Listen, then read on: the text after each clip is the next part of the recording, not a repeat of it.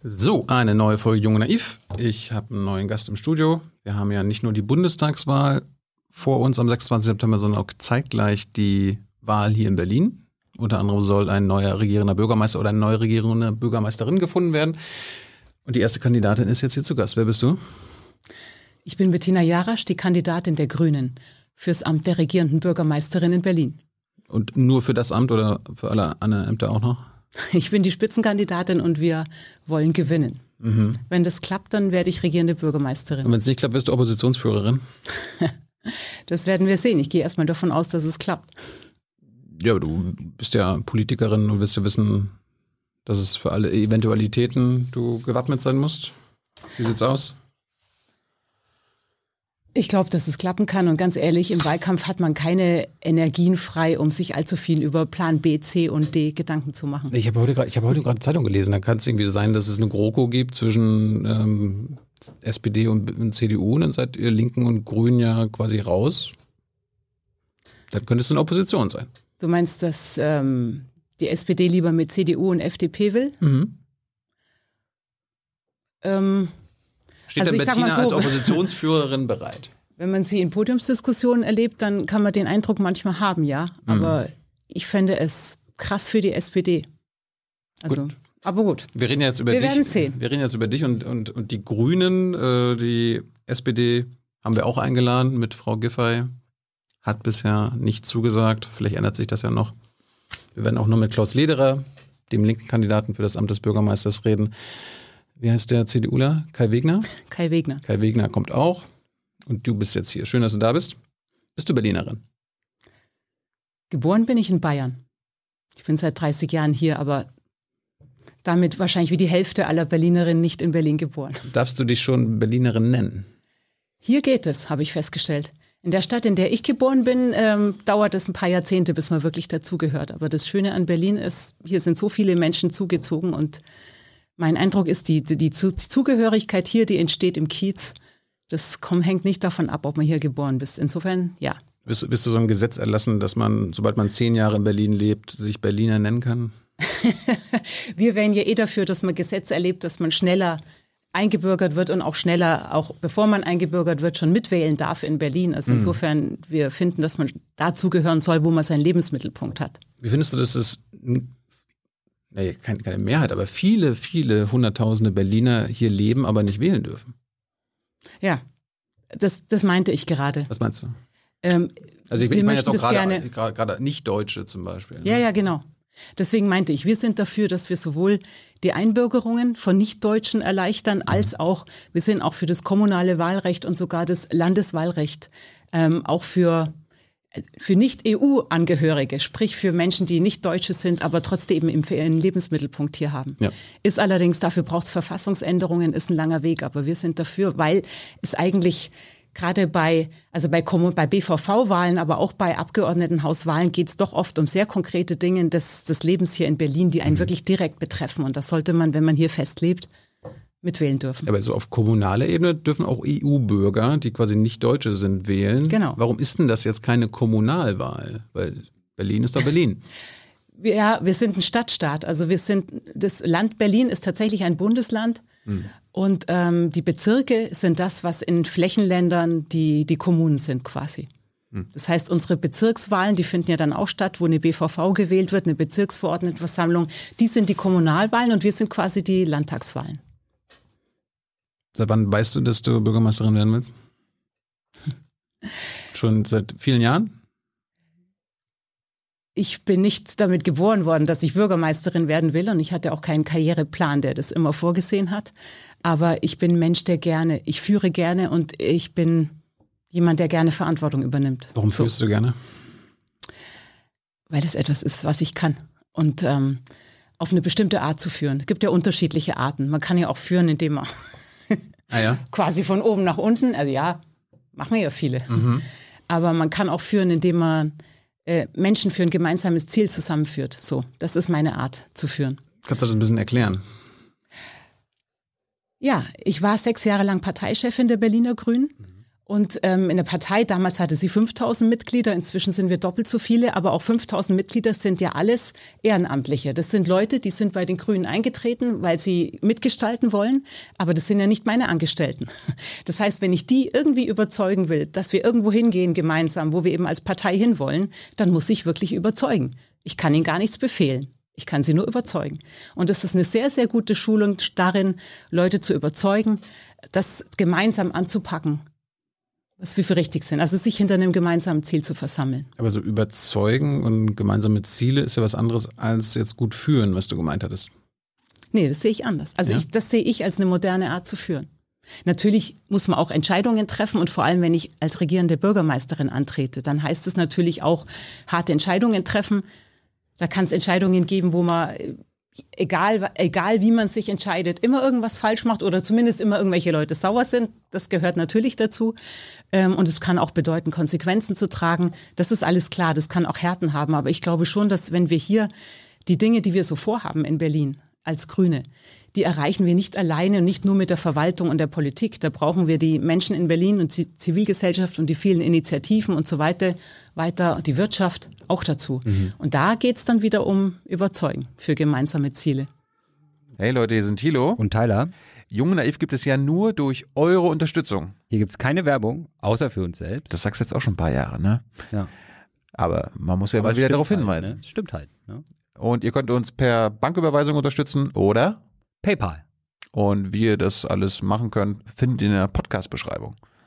Dass du nicht alle überzeugen kannst und nicht alle mitnehmen kannst, äh, wenn du Chefin hier in der Stadt bist oder regierende Bürgermeisterin, ist ja klar.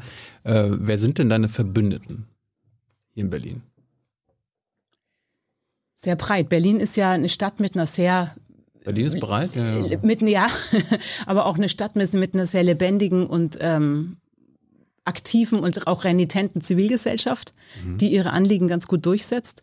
Und es ist ganz unterschiedlich. Es gibt eine ganze Reihe von Initiativen, die fordern ähm, die Verkehrswende. Nicht immer genau eins zu eins dasselbe wie wir, aber es geht in dieselbe Richtung. Die fordern Klimaschutz, die fordern äh, eine andere Wohnungspolitik und, und, und. Und das sind, das sind alles Initiativen, von denen wir sagen, die wollen nicht eins zu eins dasselbe. Die würden sich, glaube ich, auch alle dagegen verwahren, wenn wir die jetzt einfach so, also wenn ich die jetzt hier einfach so unterbuttere und sage, ihr seid quasi unsere Unterstützer. Ja, aber, kannst, aber mit denen kannst, kann man ich, gemeinsame ich, Sachen machen. Ich habe ja gefragt nach deinen Verbündeten, also mit denen du quasi Seite an Seite kämpfen würdest für ein besseres Land, ein bessere, besseres Berlin. Also diese Bürgerinitiativen zum Beispiel, ja mit, äh, mit allen, die bereit sind, bei einem gemeinsamen Ziel mitzumachen. Das, mhm. sind ja, das sind ja nicht immer dieselben, es sind ja auch unterschiedliche Ziele. Also ich meine, was weiß ich, wenn es hier eine Unteilbar-Demo gibt beispielsweise, die für Vielfalt und offene Gesellschaft und gegen Rassismus auf die Straße geht, dann ist es ein wahnsinnig breites Bündnis von Leuten, die, und wir sind auch dabei, aber äh, das sind Leute, die würden sich in anderen Themen, also was weiß ich, wenn wir über Verkehrs-, Wohnungs-, Wirtschaftspolitik oder irgendwas anderes diskutieren würden, wären wir uns vermutlich gar nicht unbedingt alle einig. Also es kommt schon, man Bündnisse schmiedet man für ein bestimmtes Ziel, bedeutet ja nicht, dass man eins zu eins überall ja. dieselbe Auffassung hat. Wer sind noch deine Verbündeten? Außer jetzt Bürgerinitiativen. Kannst du auch Parteien nennen. Ich stelle fest. Andere PolitikerInnen. Ja gut, okay. Das davon. Deine Partei meine ist Partei, klar. meine Partei, klar. genau, die habe ich jetzt nicht extra aufgezählt, aber tatsächlich ähm, fühle ich mich sehr getragen von meiner Partei weil ich da mittendrin stehe. Aber das lassen wir jetzt mal. Was ich feststelle, und das freut mich, ich habe in den letzten Monaten sehr, sehr viele Gespräche geführt, nicht nur mit den Initiativen, die ich jetzt schon aufgezählt habe, sondern ähm, gerade auch mit vielen Wirtschaftsverbänden, Start-ups, aber auch großen Unternehmen und, aber, und auch mit Gewerkschaften. Und früher war das ja so, traditionell war sowohl Wirtschaft auf der einen als auch Gewerkschaften auf der anderen Seite eher skeptisch gegen die Grünen weil sie nicht sicher waren, ob wir was für Arbeitsplätze und die Wirtschaft tun. Mhm. Und inzwischen merke ich zumindest in Berlin, die Berliner Wirtschaft ist ja insgesamt relativ innovativ aufgestellt sozusagen. Aber hier gibt es ganz, ganz viele Leute, die wissen, dass wir klimaneutral werden müssen. Die wissen, dass wir eine Verkehrswende so oder so brauchen. Die wissen ganz viele Dinge, die, dass die, die von ganz vielen Dingen das Design müssen. Und zwar nicht, weil die jetzt alle nur Idealisten sind oder auch Bürger, die Kinder haben, für die sie vielleicht noch eine Welt retten wollen, mhm. sondern auch, weil die Wirtschaft sich natürlich verändert. Und wenn wir keine, wenn wir den Wandel nicht gestalten, dann kostet er irgendwann Arbeitsplätze und dann gehen Firmen Konkurs oder sind nicht mehr wettbewerbsfähig. Und das haben sehr, sehr viele verstanden. Und da zum Beispiel bin ich überrascht davon, wie viele ja, Verbündete es gibt, ohne dass wir jetzt schon einen Pakt unterschrieben hätten. Aber meinst du jetzt so den, den Kleinunternehmer, den Späti-Besitzer, den Einzelhändler oder meinst du jetzt Konzerne? Sind die deine Verbündeten? Nein, nicht alle. Ich stelle fest, dass es in der Wirtschaft ein breites Spektrum gibt und sehr viele Unternehmer, Startups, Gründer sowieso, weil Gründerinnen und Startups sind sehr viele auf Nachhaltigkeit aus. Mhm. Gründen sozial, gründen nachhaltig, so machen praktisch, erfinden technische oder andere Lösungen für die Themen, an denen wir auch dran sind. Mhm. Die sind, wie gesagt, ohne dass wir da ein Bündnis jetzt unterschrieben hätten, ähm, können wir an einem, an einem Strang ziehen und können tatsächlich darüber diskutieren. Und darum geht es mir, wie wir bestimmte Ziele gemeinsam erreichen, was ihr Beitrag ist und was sie brauchen, damit es funktioniert. Ähm, Konzerne, schwieriger, aber natürlich gibt es auch Konzerne, ich meine, hier, wir haben ja relativ wenig alte Industrie, aber ähm, auch Siemens beispielsweise oder so oder Daimler sind in einem Wandel hier und wissen, dass sie mit ihren Produkten sich verändern müssen, wenn sie noch bestehen wollen. Das heißt, auch mit denen führe ich Gespräche. Verbündete aber, würde ich jetzt noch nicht sagen. Aber noch produzieren Siemens ja immer noch so Kohlekraftwerke für andere Staaten oder ähm, Gasturbinen, ne? also als fossile Wirtschaft. Daimler produziert immer noch ja. Verbrennermotoren. Sind sie aktuell deine Verbündeten? diejenigen in der Firma, in der Firma, die es kapiert haben. Und bei, um ganz konkret bei Gasturbinen zu werden, ich, bei denen war ich zu Besuch, allerdings nicht bei der Konzernleitung, sondern beim Betriebsrat mhm. und zusammen mit der IG Metall, das ist deren zuständige Gewerkschaft. Und die haben allerdings verstanden. Die sagen mir, das äh, erzählen mir und haben mir das voller Begeisterung gezeigt, das hat mich echt beeindruckt, wie sie die Gasturbinen nach und nach umbauen können. Also die hoffen, dass sie die eines Tages mit grünem Wasserstoff beispielsweise betreiben können, ja. sodass die wirklich auch ein Speicher sogar sein könnten für die Energiewende. Soweit sind wir noch nicht. Ja. Und dass sie auch bei den Turbinen, die sie jetzt in alle Welt natürlich verkaufen, auch in Staaten, wo Klimaschutz überhaupt kein Thema ist, sie äh, die warten und modernisieren die quasi die ganze Zeit. Das ist ein Auftrag ihrer Kunden. Und bei der Gelegenheit machen die die immer effizienter und sorgen immerhin dafür, dass weniger CO2 freigesetzt wird. Sie machen sie sozusagen immer weniger klimaschädlich, indem sie sie die ganze Zeit optimieren. Und das mhm. hat wirklich, das bedeutet immer noch, es, da wird noch natürlich Gas verbrannt. Das ist nicht das, wo wir landen wollen. Aber ich weiß doch, dass wir unsere Ziele nicht einfach mit einem Schnipsen erreichen können, sondern dass man den Weg dahin irgendwie gehen muss. So, da braucht es Übergangslösungen. Und ich finde, Leute, die sich überlegen, wie man das hinkriegt, die würde ich als, und die, denen es ernst ist damit, denen würde ich sagen, ja, das können Verbündete sein. Ich, glaube, ich glaub, in jeder Belegschaft, in jedem Konzern gibt es äh, in dem ja. Sinne dann Verbündete, aber ich äh, meine ja zum Beispiel Daimler und Siemens hast du ja angesprochen, wenn du jetzt quasi dann klimaneutrales Berlin durchsetzen willst, dann äh, entscheidet ja die Konzernspitze, ob sie jetzt dagegen lobbyieren oder ob sie deine Verbündeten sind. Wir werden sehen. Glaubst du, glaubst du denn, dass die Konzernspitze von Daimler und Siemens Hurra schreien wird, wenn hier Bettina Jarasch regierende Bürgermeisterin ist und klimaneutrales Berlin 2035 ausruft?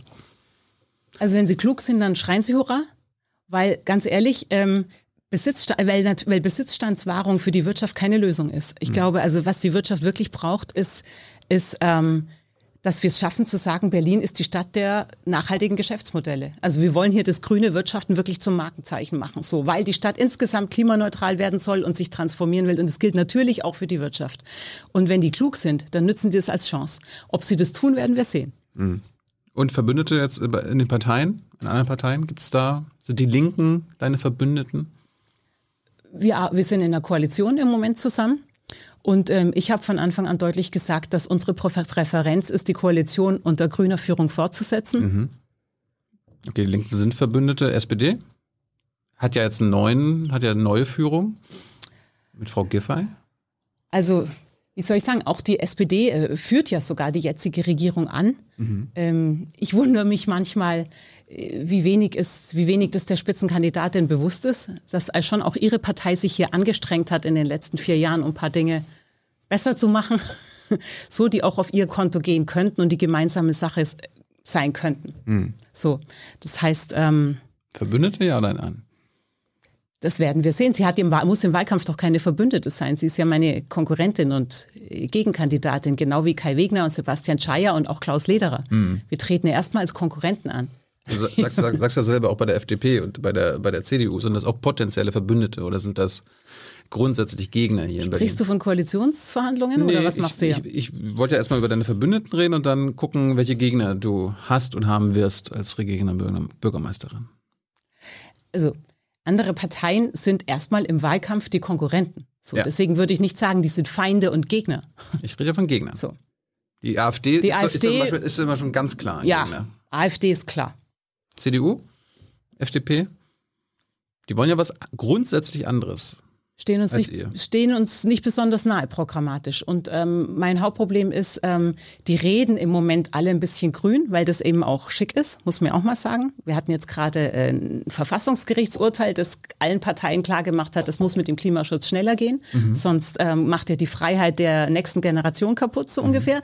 Dann waren alle plötzlich ganz grün und reden von Klimaschutz. Das Gleiche passiert jetzt auch wieder nach den Starkwetterkatastrophen da in NRW und in, in Rheinland-Pfalz. Aber wenn ich mir anschaue, was sie konkret tun wollen, ist da nicht viel. So und ich messe es daran. Ich will sehen, was was konkret geht und da ist der Weg schon weit. Wer sind denn deine Gegner hier in Berlin? AfD ist klar. Wer noch? Mit, mit wem wirst du dich die nächsten fünf Jahre definitiv auseinandersetzen müssen? Mit wem wirst du dich streiten müssen? Ich werde mich mit allen streiten müssen, aber Stichwort Gegner, ich streite mich auch gerne mit allen. Ja, ich heißt, ich werde mit denen trotzdem reden. Ja, aber ähm, ich werde mit allen streiten müssen, die wollen, dass alles so bleibt, wie es ist. Die wollen, dass Die sie unter CDU. Nein, FDP. da gibt es auch, es gibt, es gibt Lobbyverbände, es gibt manche, Ah, ja. natürlich, es gibt ähm, manche Konzerne und Unternehmen, die wollen, die wollen nicht die Dinge, die wir in der Stadt brauchen. Welche? Nee, du hast ja von Daimler und Siemens genannt. Du hast Daimler und Siemens genannt. Du hast sie vor, zuerst gebracht. Ja, aber ich habe gesagt, dass die, dass ich glaube, ich habe ich hab mit den Konzernleitungen noch nicht gesprochen, werde das aber auf jeden Fall tun. Ich habe zuerst mit der Gewerkschaft tatsächlich gesprochen. Ähm, Und zwar als potenzielle Verbündete. Wer sind denn jetzt potenzielle Gegner? Ja, deswegen wollte ich nur sagen, ich habe Siemens und Daimler ganz sicher nicht als Gegner genannt, aber ich habe noch nicht mit ihnen gesprochen. Ich muss gucken, wie weit die wirklich bereit sind zu gehen. Was mit Deutsche Wohnen, So. Vonovia und so? Sind das Gegner? Die habe ich, naja, die habe ich jetzt ziemlich gefordert. Ich habe ihnen, ich habe nicht nur Deutsche äh, Wohnen und Vonovia, aber gerade auch denen ähm, im Grunde gesagt, welchen Weg ich gehen möchte in der Wohnungspolitik.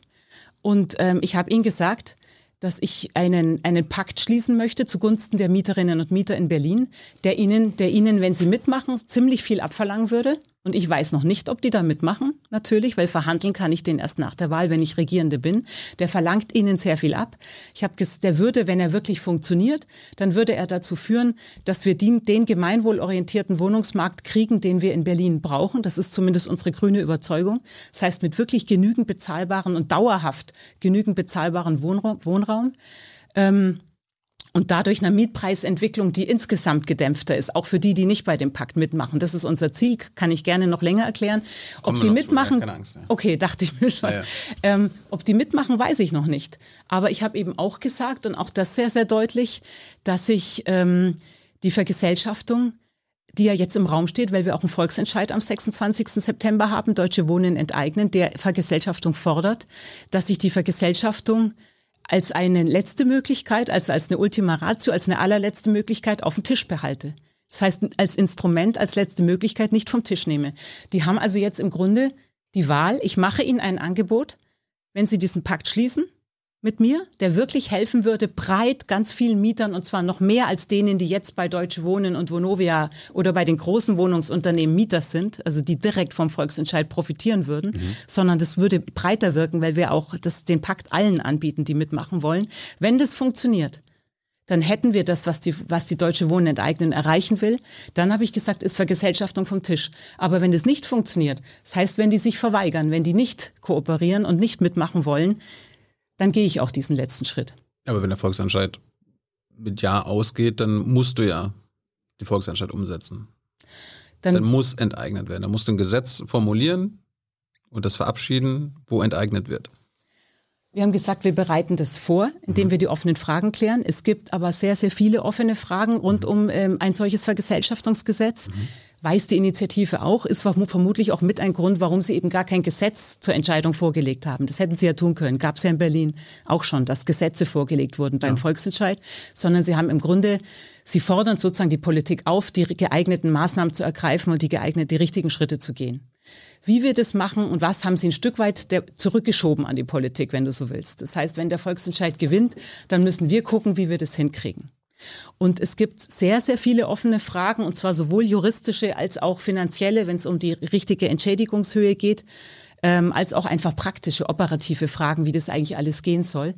Und ähm, ich möchte eine Sache nicht tun.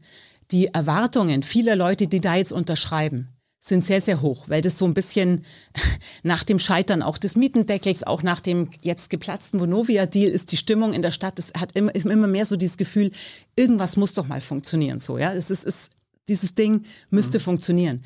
Das ist aber noch nicht so weit. Und was ich auf gar keinen Fall möchte, ist jetzt zu sagen, klar, wir machen Gesetz und dann stellen wir fest, es funktioniert nicht, es wird vor Gericht beklagt, wir scheitern krachend vor Gericht und am Ende passiert gar nichts. Das möchte ich nicht. Das können wir uns nicht nochmal leisten. Und ähm, das heißt, wir haben eine ganze Reihe von Fragen noch zu klären und das würde sehr, sehr viel Zeit in Anspruch nehmen. Ich habe die Initiative aber auch so verstanden und das habe ich auch mit denen diskutiert. Ich habe mich ja auch schon getroffen mit der Initiative, ähm, dass das Ziel ist, mit dem Mittel Vergesellschaftung, das ist das Mittel, das Sie vorschlagen, aber dass Ihr Ziel ist, dauerhaft bezahlbaren Wohnraum zu schaffen. Ja. So in gemeinwohlorientierter Hand. Das, Wenn das das Ziel ist, dann kann das, was ich vorgeschlagen habe, der Weg dahin sein. Aber der Volksentscheid sagt ja nicht, äh, die Ultima Ratio, also der aller, aller, allerletzte Schritt ist dann die Enteignung und die Vergesellschaftung, sondern das ist jetzt der Schritt. Und du sagst aber, ja, ich bin dafür, aber nur als letzter Schritt. Das widerspricht sich ja. Nee, wie, also sagen wir so, wenn die ein Gesetz vorgelegt hätten, dann gäbe es für die Politik tatsächlich, dann müsste immer noch das Parlament sich dafür entscheiden, ob sie es machen oder nicht. Klar, aber, aber, dann gäbe es nicht mehr sehr viel. Aber gehen wir mal aus, dass das klappt, äh, dass das klappt, positiv endet. Dann ist ja das Ergebnis, das Volk sagt euch, das ist der nächste Schritt. Du sagst aber, das ist der letzte Schritt. Wie passt das dann zusammen? Wie passt eure äh, Position da zusammen? Deswegen sage ich, ich habe, also und wenn ich so auch wie ich diesen Text verstehe und ich habe es auch mit Ihnen so diskutiert, gibt solche und solche, aber ich habe Sie gefragt, ist, was ist das Ziel, was ist der Weg dahin, was ist das Mittel sozusagen, ja? Mhm. Wenn das Ziel ist, bezahlbarer Wohnraum, gemeinwohlorientierter Wohnungsmarkt zu erreichen und Sie schlagen als Mittel die Vergesellschaftung vor. Genau.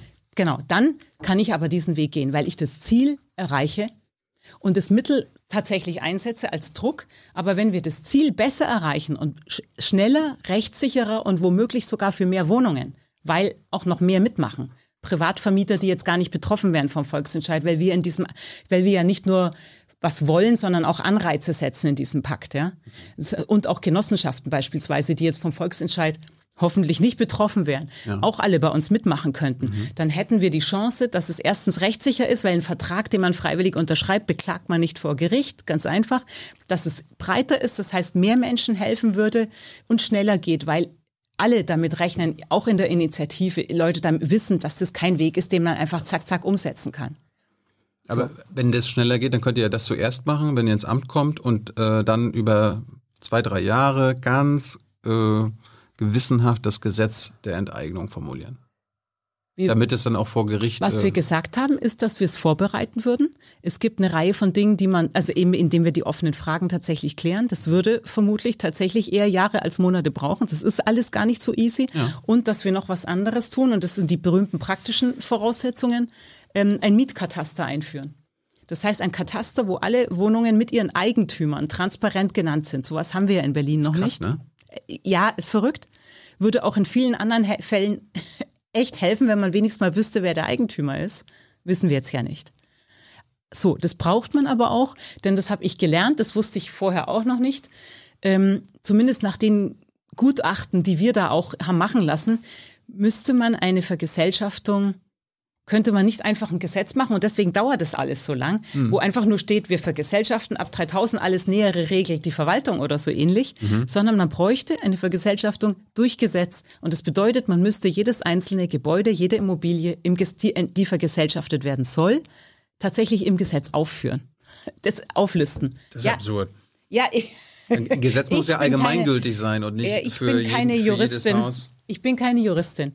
Aber das, deswegen sage ich ja, es gibt wirklich massiv viele offene Fragen, die, mhm. die auch wirklich tricky sind. Aber du bist auch dafür, dass kein Konzern mehr als 3000 Wohnungen besitzen soll in Berlin. Mein Problem ist es nicht, dass ein Konzern mehr als 3000 hat. Das haben wir Grüne von Anfang an gesagt. Mein Problem das ist. Das ist nicht dein Problem? Nein, Nein, nein, mein Problem ist, wenn es Konzerne gibt und das oder Unternehmen und es sind nicht unbedingt alle über 3000, da gibt es auch kleinere, die viel schlimmer sind, die ähm, Aber das der Volksentscheid formuliert das ja jetzt. Geschäftsmodelle der hat. Volksentscheid formuliert das ja jetzt ab 3000 Wohnungen. Ja, wir sind doch nicht der Volksentscheid. Wir haben doch von Anfang an und zwar seit zwei Jahren gesagt, Ja, ja. Vergesellschaftung ist A für uns ein letztes Mittel, eine Ultima Ratio, aber B, also politisch, politisch ist es das für uns. Ähm, und B, und das finde ich noch, und das ist schwierig umzusetzen, aber es, es finde ich auch richtig so, wir wollen die schädlichsten Geschäftsmodelle, die wollen wir tatsächlich verhindern und die, die mitmachen, die wollen wir nötig, die, wir wollen die Leute nötigen, faire Vermieter zu sein. Wenn sie tatsächlich fair vermieten, und da gibt es eine ganze Reihe von Sachen, die wir wollen. Ein Mietmoratorium, Mieterhöhungen nur noch nach Mietspiegel, keine Ausnahmen mehr, weder durch möblierte Wohnungen noch durch Luxussanierungen, die dann praktisch wie ein Erstbezug plötzlich gelten. Also alle, das sind ja alles die Preistreiber, die es im Moment auf dem Wohnungsmarkt gibt. Wir wollen Verzicht von Umwandlung in, in Eigentumswohnungen und, und, und. Wir wollen sogar, dass die drei, eine, befristete paar Jahre, drei Jahre verzichten darauf, ihre Gewinne auszuschütten und die reinvestieren in energetische Sanierung, in Neubau, in Instandhaltung. Das ist ja auch, Instandhaltung ist ja auch ein praktisches Problem von ganz vielen Mietern. Also wir wollen relativ viele Dinge von denen, die denen nicht leicht fallen. Und ihr wart jetzt schon Würden. seit, ihr, ihr wenn- seid jetzt schon seit fünf Jahren auch hier Darf in ich- einer Regierung. darf ne? ich den Satz- Ist ja schön, was ihr alles wollt. Ja, ich, da reden wir auch gleich drüber, was wir schon alles versucht haben. Gerne. Lass mich nur die, bitte den Gedanken zu Ende führen. Ähm, also, wir wollen sehr viel von denen. Und wenn die das tatsächlich tun, wenn die sich darauf einlassen, und sei es nur aus Angst vor einem Volksentscheid, der siegreich ist, aus Angst vor einem Imageverlust, der für große Konzerne, die vor allem, wenn sie an den, an den Börsen notiert sind, ja auch ein Problem ist, weil dann ihre Anleger nämlich irgendwann ihnen davonlaufen. Also es sind ja die Dinger, mit denen man die kriegen kann tatsächlich. Ähm, wenn die sich wirklich darauf einlassen, dann sind die, die das mit uns machen. Wir haben ja gesagt, die unter diesen Mietenschutzschirm gehen, so haben wir das genannt, das Baby, kann man auch anders nennen, aber es war unser Begriff dafür. Ähm, dann sind die faire Vermieter. Dann sind es Vermieter, bei denen die Mieter dauerhaft bezahlbar wohnen können und das sind Mieten, das sind praktisch Mieten, die auch dauerhaft auf, äh, die werden auf, die werden nur noch eine maßvolle Rendite machen können mit diesen ganzen Bedingungen. Und das heißt, es sind Wohnungen, wo die Miete dauerhaft nur noch sehr maßvoll steigt und das heißt, dass der Berliner Mietspiegel insgesamt, der ist ja wichtig, wie gesagt, der ist ja der, die Vergleichsmieten sind ja entscheidend insgesamt für alle Mieter, ähm, nur noch maßvoll steigen kann. Das heißt, damit könnten wir tatsächlich steuern. So, und wenn wir das alles hinkriegen, dann will ich die schädlichen Geschäftsmodelle, die will ich tatsächlich, die brauche ich in Berlin gar nicht mehr. Und das sind eben zum Teil aber Unternehmen, die äh, gar nicht unbedingt über 3000 haben, sondern die einfach ganz bestimmte Geschäftsmodelle haben, die uns nichts bringen, die nicht auf die Bewirtschaftung von Wohnungen, von Wohnraum äh, setzen, sondern ganz andere Modelle sind. So viele Sachen jetzt, eins Ja, es ist komplex. Kennst du einen privaten Konzern, der über 3000 Wohnungen hat, der nicht schädlich in deinem Sinne agiert? ich will die verpflichten. Kennst du einen? Nein, muss- ich will muss die es doch. ja geben ver- dann. ich, nein, das ist doch gar nicht der Punkt. Ich mache ihnen ein Angebot. Warum musst du denen ein Angebot machen, wenn du regierende Bürgermeister bist? Dann kannst du ein Gesetz machen, dann brauchst du mit denen doch nicht verhandeln. Die, Äh, die, die, die, nein, das hast du ja. Okay. Ja, nee, aber die hatten doch bisher, bis zum Volksentscheid, Zeit zu verhandeln oder mit euch eine Lösung zu finden. Jetzt, jetzt steht der Volksentscheid vor der Tür. Jetzt ist es zu spät für die. bis ist, jetzt das haben ist sie mit Pech. mir haben sie bis jetzt nicht verhandeln können. So. Ja, und, äh, Dazu muss ich erst Regierende sein. und wenn du Regierende bist, dann gibt es auch schon eine, ein Ergebnis beim Volksentscheid. Warum die bisherige, der bisherige Regierende nicht härter verhandelt hat und konsequenter musst du ihn fragen. So. Das, das muss, ist, da nehme ich jetzt keine Verantwortung dafür. Ähm, Gesetze, jein. Also wir haben ja ein paar Gesetze versucht. Zuletzt Nein oder Jein? Nein, wir haben, wir haben, wir können als Land manche Dinge machen, wir können nicht alles regeln. Also gerade im Mietrecht, das war ja der Versuch mit dem Mietendeckel. Da wollten wir mit per Gesetz ähm, Mieten regulieren. Und das Verfassungsgericht hat gesagt, nicht, dass man das nicht kann. Man kann Mieten regulieren, aber wir dürfen es leider nicht als Land. Und deswegen habe ich auch dafür gesorgt, dass in unserem grünen Bundeswahlprogramm jetzt steht, dass wir dafür eine, dass wir das im Bundesmietrecht ändern wollen. Das heißt, wenn die Grünen im Bund mitregieren, dann gibt es hoffentlich zumindest eine Öffnungsklausel für äh, für Länder oder Kommunen wie Berlin mit so einem angespannten Wohnungsmarkt. Das braucht man ja nicht flächendeckend in Deutschland. Es gibt ja auch Regionen, da, da, da gibt es kaum noch Bevölkerung, da braucht man das nicht. Aber in Großstädten wie Berlin, dann könnten wir, wenn die uns das ermöglichen, könnten wir auch per Gesetz beispielsweise Mieten deckeln. Im Moment wissen wir, dass wir es nicht können. Also wir können nicht alle Dinge gesetzlich regeln. Und manchmal, und ein Vertrag hat nochmal, hat den großen Vorteil, dass er aber nur, wenn er hart verhandelt ist und auch wirklich die Bedingungen enthält. Sonst zählt es auch, sonst, sonst funktioniert es nicht. Das habe ich ja gesagt. Der muss schon, der muss schon wirklich helfen können. Der muss schon wirklich für bezahlbare Mieten dauerhaft sorgen können. Wenn das nicht funktioniert, erstens, wenn nicht zu genügend mitmachen, oder wenn die zu den Bedingungen nicht mitmachen, so, ähm, Aber dann, von- dann von- von ist dieses reden? Angebot vom Tisch. Ich versuche gerade das Publikum so ein bisschen mitzunehmen. Kann ja sein, dass Ja. die jetzt gar nicht mehr äh, mitkommen. Wir reden jetzt, von wem reden wir jetzt? Also über die Unternehmen, die jetzt betroffen werden beim Volksentscheid, also die, Die- die, über die über, drei, die über 3000 Wohnungen haben, Ja. die würden doch dann eh enteignet werden, wenn der Volksentscheid erfolgreich ist? Oder reden wir jetzt von denen, die, keine Ahnung, zwischen 10 und 3000 Wohnungen besitzen? Auch, Auch. weil ich sage ja, ich möchte, das, ich möchte das gerne breiter aufziehen. Warum willst du nicht die zwischen 10 und 3000 mit so, so einem Pakt machen und die darüber werden enteignet? weil ich einen Weg bin, haben will, von dem ich erstmal ganz sicher bin, dass er funktioniert. Ich sage es nochmal, das ist ganz ernsthaft so. Es gibt viele juristische Fragen, die noch offen sind. Bei einer Umsetzung von so einem Vergesellschaftungsgesetz, wenn das so einfach wäre, dann gäbe es schon eins, wo alle sagen würden, juhu. Also ich, ich weiß, dass die, die Linkspartei beispielsweise auch eins vorgelegt hat, wo sie aber selbst bei der Präsentation ehrlich genug waren zu sagen, das sind noch viele, viele Fragen offen. Und es ist so. Es gibt die, die, die Lösung ist nicht so einfach. So. Ähm, das heißt, es sind noch viele Fragen offen und selbst wenn wir davon überzeugt wären, dass dieses Gesetz gut ist, es würde hundertprozentig verklagt werden vor. Gericht. Darum muss es Klar. gut sein. Gut und gründlich.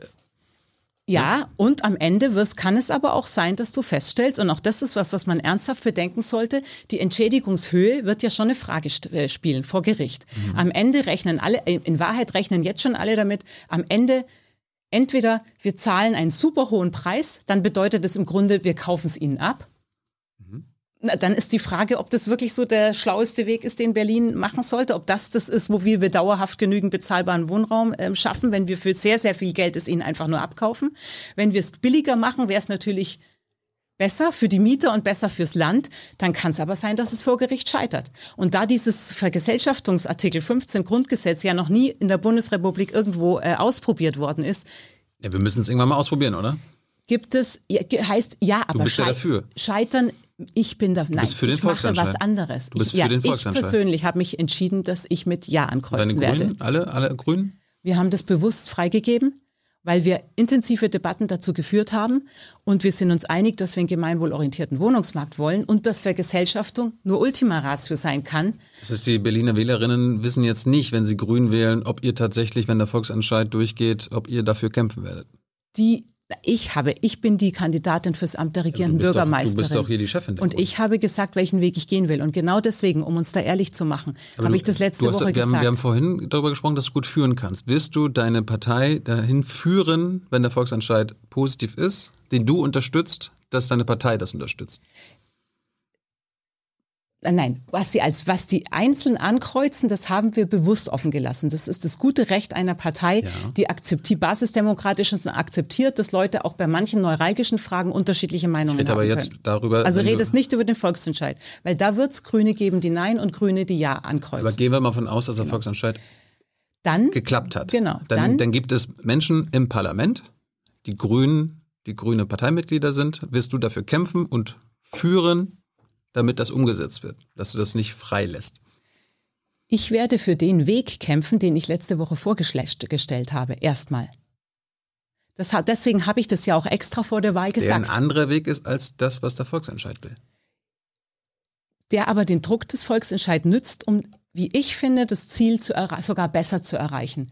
Ich, wir haben vorher ein paar Gespräche geführt. Ich bin mal gespannt. Also zumindest einige der, der Sprecher der Initiative haben sich durchaus interessiert, offen gezeigt, Richtig. weil die ja auch lösungsorientiert sind. Es Ja, geht ja. nicht, und es geht ja nicht nur einfach darum, das Ding durchzusetzen, sondern es geht darum, Das dass wir ein reales Problem haben. Und ähm, das so habe ich die Gespräche mit denen auch verstanden, die eine reale Lösung wollen. Stimmt. Und die Lösung, die ich meine, die ist keine einfache, die ist anspruchsvoll und die ist ernst gemeint. Und die verlangt, wie gesagt, Wohnungsunternehmen sehr viel ab. Und darauf, glaube ich, kommt es ihnen im Kern an. Richtig. So, und das alles werde ich tun. Und ich habe auch gesagt, wir bereiten das vor, wir, wir, die, das müssten wir sowieso machen. Auch wenn wir es sofort sagen würden, wir gehen sofort Richtung Vergesellschaftungsgesetz, würden wir trotzdem die ganzen juristischen, finanziellen, praktischen Fragen klären müssen.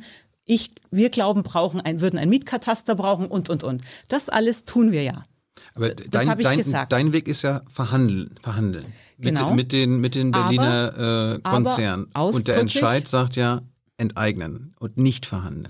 Ja, ich nehme mir raus, dass wir diesen Weg vorschlagen und diesen Weg gehen. Und dann mögen die Menschen beurteilen, ob das ein guter Weg ist oder nicht. Deswegen habe ich ja, aber da, aber da steht doch das jetzt nicht zur Wahl. Bettina, das steht doch jetzt nicht zur Wahl beim Volksentscheid. Da steht da nicht entweder enteignen oder verhandeln, sondern enteignen oder nicht enteignen. Ja, aber Parteien dürfen doch sich positionieren zu einem Volksentscheid. Das habe ich doch damit getan. Und zwar als einzige und du hast ihn unterstützt. Moment, als ein, ich, ja, weil ich gesagt habe, dass ich den Druck brauche. Ich habe aber auch gesagt, was wir politisch, welchen Weg wir gehen wollen. Und nochmal, ähm, alle, die anderen Parteien haben meiner Meinung nach diese Frage noch nicht beantwortet. Also gut, die Linkspartei hat gesagt, sie würden auch sofort ein Vergesellschaftungsgesetz machen. Das ist klar. Ähm, die SPD, die CDU, die FDP ähm, haben gesagt, nein. Aber was das bedeuten würde, wenn der Volksentscheid gewinnt, ist völlig offen. Und ich sage jetzt mal zumindest in Richtung ähm, Nein, in in Richtung aller Parteien, aber bei der SPD hat es mich schon noch am meisten überrascht, auch weil ich weiß, wie ihre Mitglieder und Wähler da zum Teil durchaus anders aufgestellt sind als die Spitzenkandidatin. Aber die Frage, was sie denn dann machen wird nach der Wahl um, im Umgang mit dem Volksentscheid, die ist noch offen. Ich habe mich da ehrlich gemacht. Du hattest ja jetzt vorhin, konntest ja keinen privaten Konzern, Wohnungskonzern nennen, der über 3000 Wohnungen hat, der nicht schädlich in deinem Sinne agiert. Die machen, nein, so ist es nicht. Die machen zum Teil ganz gute Sachen. Die machen Quartiersentwicklung, zum Teil ähm, habe ich mir auch Aber immer angeguckt. spekulationsgetrieben. die machen, die haben, die machen Quartiersentwicklung, die stellen barrierefreie Wohnungen her, die machen energetische Sanierung, Weil sie es müssen. Weil sie es nicht mal nur gesetzlich müssen, sondern weil sie wissen, dass der CO2-Preis teurer werden wird und dass ihre Wohnungen natürlich in Zukunft im Wert steigen. In Zukunft werden nicht energetische oder nicht barrierefreie Wohnungen in einer alternden Gesellschaft sind irgendwann nichts mehr wert. Also natürlich machen die das aus dem Eigeninteresse. Das ist schon klar. Es sind ja trotzdem die richtigen Dinge. Ich verlange ja nicht, dass die das aus moralischer Überzeugung machen. Da bin ich ja Realistin. Die sollen nur die richtigen Dinge tun.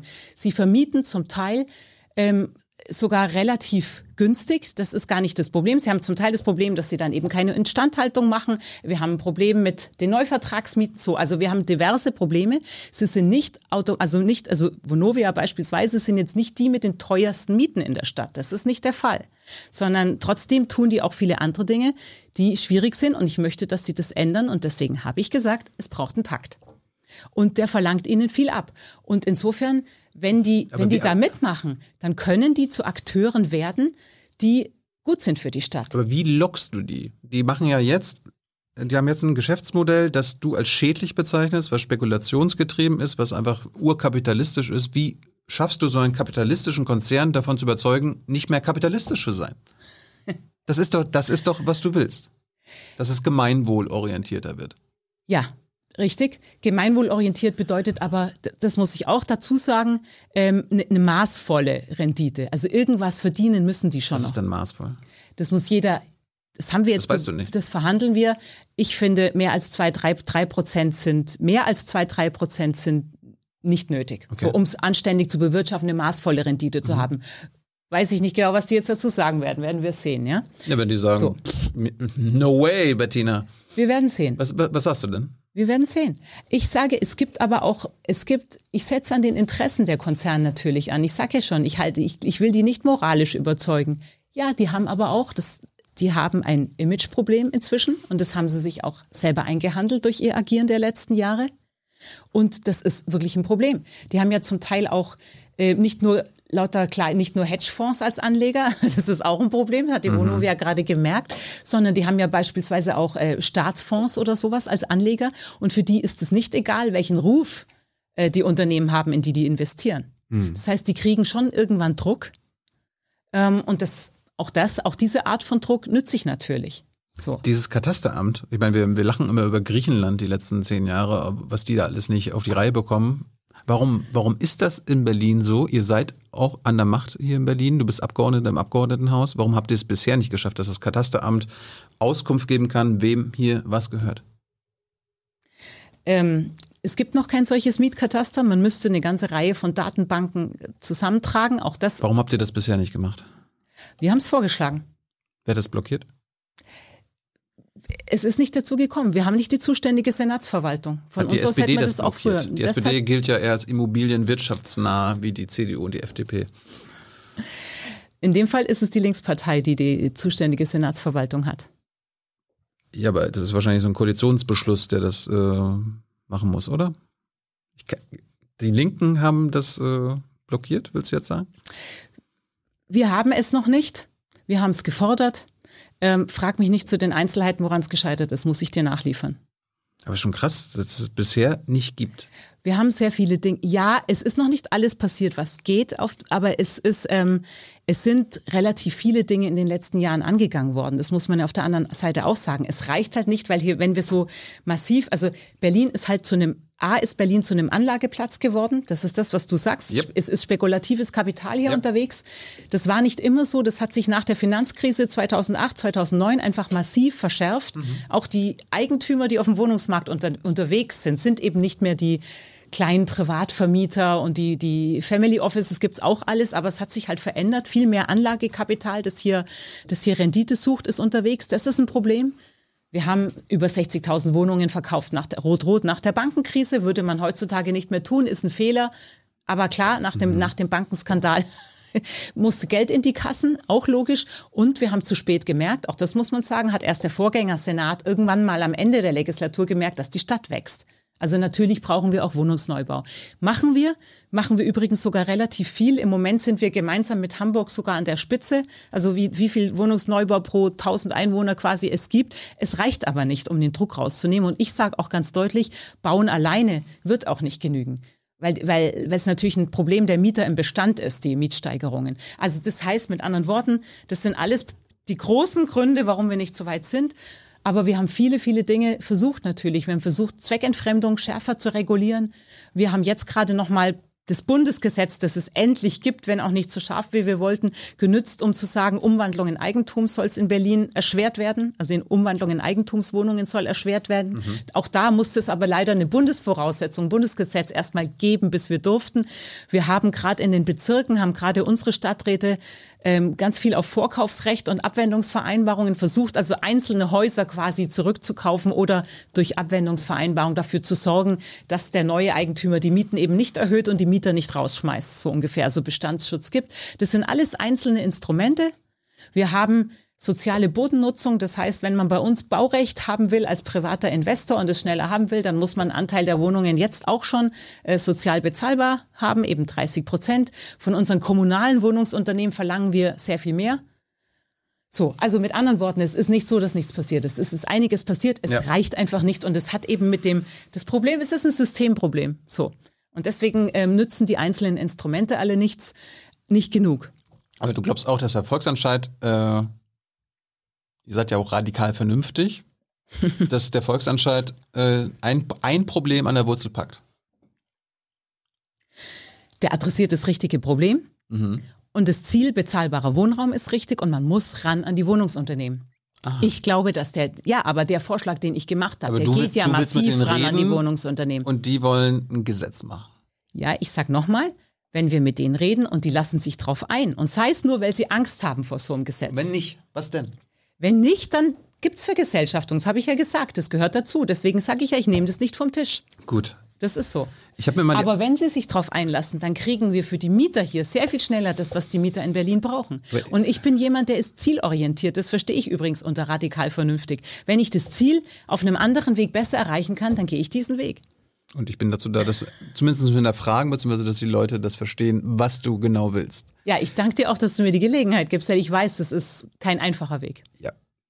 Es gibt eine Eigentümerstruktur in Berlin, die, ähm, das ist bisher ca. 25 Prozent der Wohnungen in öffentlicher, genossenschaftlicher oder gemeinnütziger Hand, 50 Prozent in äh, privater Hand von Einzelpersonen, die meistens die selbst nutzen, die Wohnungen, also jemand hat eine Eigentumswohnung, die er dann auch selbst bewohnt und 25 Prozent äh, gehören privaten Unternehmen, privaten Wohnungsunternehmen, Banken, Fonds und Investoren. Das ist euer Ziel ja, laut Wahlprogramm, Masterplan 50 Prozent Gemeinwohl.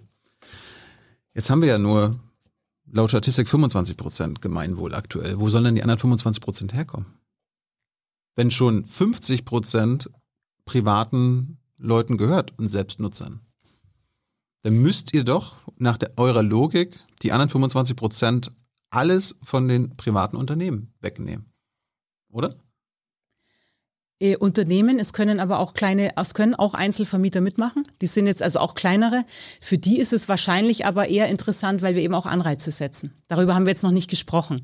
Aber wir setzen gerade bei der, bei energetischer Sanierung, das die werden die machen müssen in den nächsten Jahren, schon alleine wegen CO2-Preis.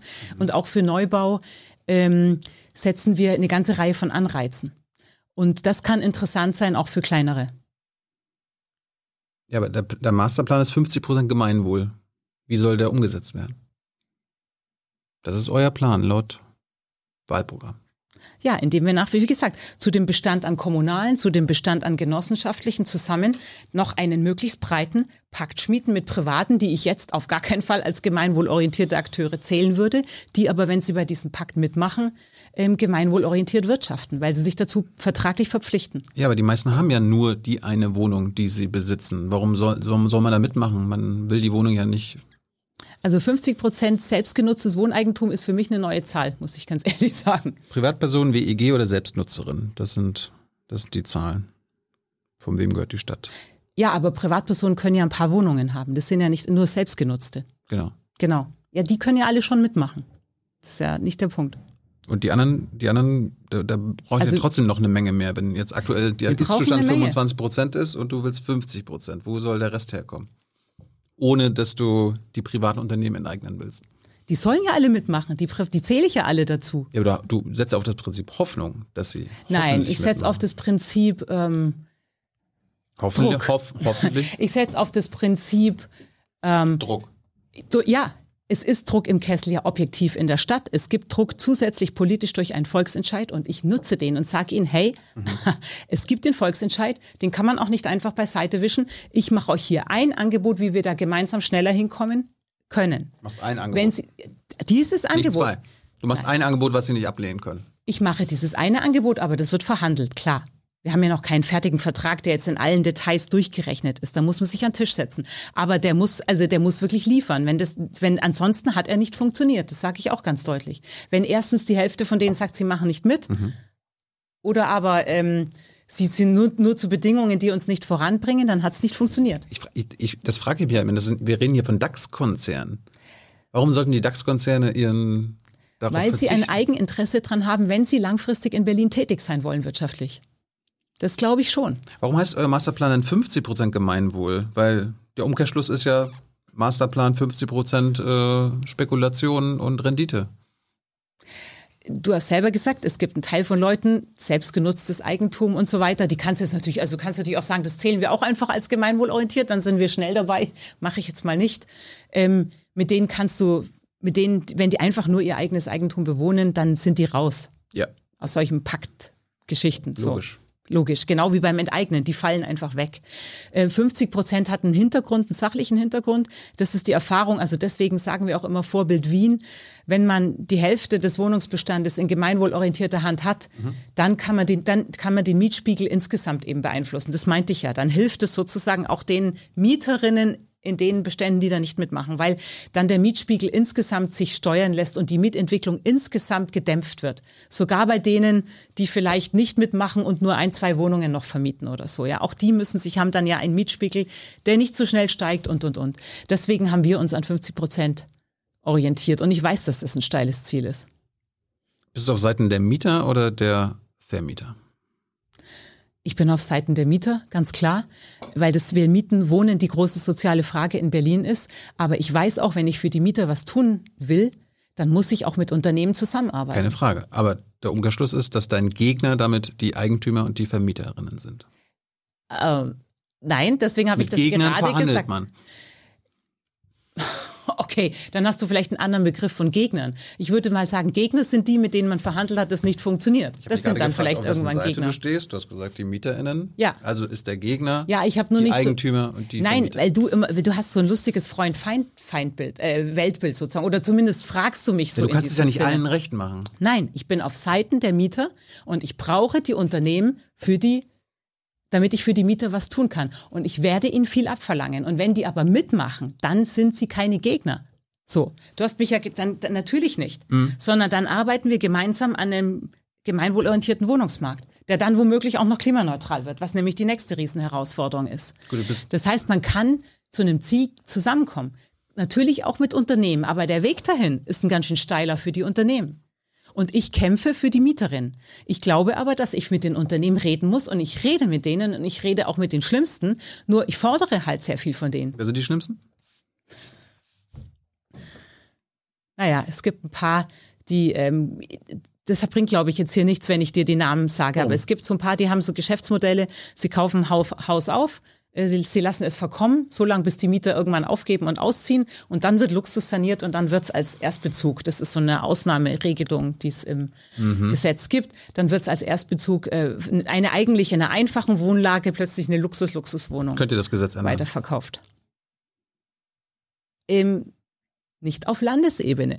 Das ist ja das Problem. Deswegen sage ich, sind Gesetze sind auf Landesebene nicht unbedingt immer das einzige Mhm. Instrumentarium. Deswegen gibt, gehen wir ja auch so viele andere, Eben, Wenn andere du, Wege. wenn du auf Seiten der Mieter und Mieterinnen bist und nicht auf Seiten der Vermieter und Eigentümer, äh, was bedeutet das für die Menschen in der Rigaer Straße?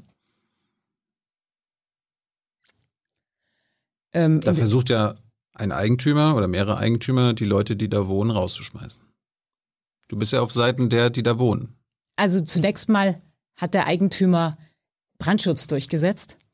Und das ist vor Gericht ausgefochten worden und es ist auch vor Gericht ähm, praktisch endgültig geregelt worden. Das heißt, wenn das, wenn das feststeht, dass Brandschutz, dass der Eigentümer in das Haus rein muss oder soll oder darf, um Brandschutz zu gewährleisten und dass die Polizei ihn dabei zu sichern hat, dann muss das passieren. Der Eigentümer, den man nicht kennt. Ja, das, äh, auch das würde durch ein Mietkataster, äh, würde sich durch ein Mietkataster verbessern. Er ist inzwischen bekannt, er tritt nur nicht selber auf. Er lässt sich irgendwie vertreten von so einem Rechtsanwalt. Bist auf seiner Seite, dass die Menschen dort raus müssen? Ich bin dafür, dass Recht und Ordnung gelten, auch in der Riga-Straße. Das meine ich damit. Und das heißt, wenn äh, vor Gericht geklärt ist, dass der Brandschutz hergestellt werden muss, dann bin ich dafür, dass der Brandschutz hergestellt werden muss. Und wenn das nur mit Polizei geht, dann muss die Polizei da rein. Ich finde es sehr verdienstvoll von unserem grünen Baustadtrat in, in Ixhain, dass der noch versucht hat, einen deeskalativen Weg zu finden. Denn das hat er ja versucht. Das ist, ist der klassische Kreuzberger Weg und der hat sich auch in vielen Fällen wirklich bewährt. Wenn es nicht zustande kommt, dann muss es halt irgendwann mit Polizei sein. Aber klar ist, Auch, und auch, davon unter kann einer, ich nicht an. auch unter einer regierenden na- Bürgermeisterin. Natürlich. Da nicht da wird dann auch unter dir geknüppelt werden. Da wird Recht und Ordnung gewährleistet werden. Mhm. Ich sage ja gerade, ich finde es sehr verdienstvoll, dass er diesen deeskalativen Weg vorher versucht hat. Das finde ich auch richtig so. Aber irgendwann muss der Brandschutz stattfinden. Der muss gewährleistet sein. Alles andere wäre ja auch fahrlässig. Da, da, aber trotzdem leben dort ja Menschen, die besetzen das Haus, die wohnen dort. Haben die deine Sympathien? In gewisser Weise. Manche haben Mietverträge. Wenn sie Mietverträge haben, dann sind sie Mieter. Und auf dessen Seite, auf deren Manche Seite bist sich, du? aber in, ihr politisches Agieren ist mir nicht sympathisch, nö, wenn du mich direkt fragst. Muss, mir muss aber auch nicht jeder Mieter sympathisch sein, wenn ich mich für Mieterschutz einsetze. Du hast äh, beim, beim Tagesspiel-Podcast, wolltest du nicht auf die Frage antworten, Haus besitzen oder Haus besetzen? Möchtest du das jetzt beantworten? Ähm, ich fand, das, ich fand das für die, ich durfte da nur so kurz antworten. Das war Jetzt- mein jetzt- Problem jetzt bei hast du diesen Jahren. Ja, eben, Jetzt eben, eben. Zeit. Deswegen kann ich die Fragen, die ich da nicht beantworten konnte, endlich beantworten. Ich fand es die, ähm, ich fand's die falsche Alternative für die Probleme in Berlin sozusagen. Denn genau genommen müsste man sagen, fair mieten können. Also bezahlbar wohnen können. Das ist das. Das ist eigentlich die Option. So. Und besitzen, ähm, ich bin sicher, es gibt sehr viele Menschen in dieser Stadt, die würden sagen, ja, ich hätte lieber Eigentum, weil dann wäre ich raus aus dem ganzen Problem. Dann wäre ich, hätte ich das Problem los. Hätten wir, glaube ich, alle gerne, ne? Muss man Ja. sich leisten können. Genau, muss man sich leisten können. Ähm, ist auch nicht allen Menschen unbedingt immer ein Anliegen. Aber ja, muss man sich leisten können, gibt aber eine Sicherheit. Und ich kenne auch, und das muss ich auch sagen, ich verdamme auch nicht alle Menschen, die diesen Wunsch haben, weil ähm, je, je, wenig, je mehr Menschen Angst haben, dass sie einfach die Alterssicherung, die soziale Alterssicherung durch Rente, Krankenversicherung wisst, äh, nicht mehr funktionieren wird, desto, desto verständlicher finde ich es, dass man einfach sagt, wenn ich wenigstens meine Wohnung sicher habe, dann, ähm, dann mache ich mir nicht mehr so viele Sorgen für mein, für mein Alter. Das kann ich sehr, sehr gut verstehen. So. Das ähm, ist im Moment schwierig, Aber ich sage dir auch offen, auch dafür habe ich schon Modelle erarbeiten lassen, weil für, dies, für selbstgenutztes Wohneigentum sozusagen, das dann aber auch wirklich selbstgenutzt ist und nicht am Ende auch auf dem Markt zu Höchstpreisen verkauft wird. Man kann sich ja Modelle überlegen, wo das gebunden bleibt. Wenn, wenn, wenn so, aber insofern fand ich Haus besetzen oder Haus besitzen einfach nicht die, die Frage. Also ich sage mal so, wenn es ich für mich persönlich entscheiden müsste, sage ich Haus besitzen, weil dann kann ich es fair vermieten, klar. Wenn ich jetzt eine Wohnung mir gekauft habe, wo, wo ich aber nicht selbst drin wohne, sondern das monatsweise über Airbnb vermiete, ist das okay mit Bettina? Ähm, ist ein schwieriges Modell. Also ich, ähm, Airbnb hat den Nachteil, deswegen haben wir ja auch Ferienwohnungen versucht zu regulieren, Stichwort Airbnb. Ähm, die müssen angemeldet sein und wer es nur heimlich über Airbnb macht, darf es eigentlich nicht in dieser Stadt, weil natürlich das auch... Das aber trotzdem massenweise. Es, ich weiß, mhm. da ist das Problem eher, dass wir halt konsequenter auch das, was wir schon hier verordnet und geregelt haben, nachverfolgen müssen.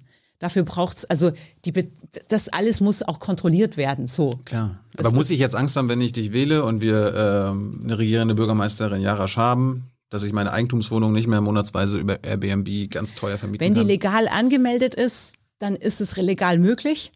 Es, ich, es ist aber ja, das ein. Das könntest du ja ändern. Du kannst ja sagen, so, das kommt hier nicht, das ändern wir das, was man daran ändern kann, haben wir schon geändert. Deswegen nochmal, landesrechtlich gibt es bestimmte Regeln, äh, äh, Grenzen, was Gesetze angeht. Mhm. Darum reden wir ja hier so lange und jetzt schon den größten Teil der Zeit über dieses Thema, weil das auf Landesebene, ich bin eben nicht, ich trete ja nicht als Kanzlerin an. Das ist ein ja? spannendes Thema. Ja, ne? es ist spannend. Man muss nur auch ganz ernsthaft zur Kenntnis nehmen, auf Landesebene habe ich zum Teil ein anderes Instrumentarium, was ich tun kann, mhm. um wirklich zu helfen. Mhm. Manche Möglichkeiten habe ich halt leider nicht. Wir haben es ja mit dem Mietendeckel versucht, da unsere unsere Möglichkeiten zu erweitern, sind in dem ersten Schritt gescheitert. Ich setze darauf, dass die nächste Bundesregierung uns da mehr Möglichkeiten an die Hand gibt. Was wir in Sachen Ferienwohnungen tun können, haben wir getan. Ähm, es war eins der vielen Dinge, die wir ja in den letzten vier, viereinhalb Jahren versucht haben. Ähm, es gibt die, die es trotzdem tun. Denen muss man auf die Finger klopfen konsequent. Das gilt übrigens auch für, für die schädlichen Geschäftsmodelle, die, die ich vorhin erwähnt hatte. Denen muss man konsequenter auf die Finger klopfen. Auch das ist etwas, was wir tun können. Das ist dann aber eine Personalfrage.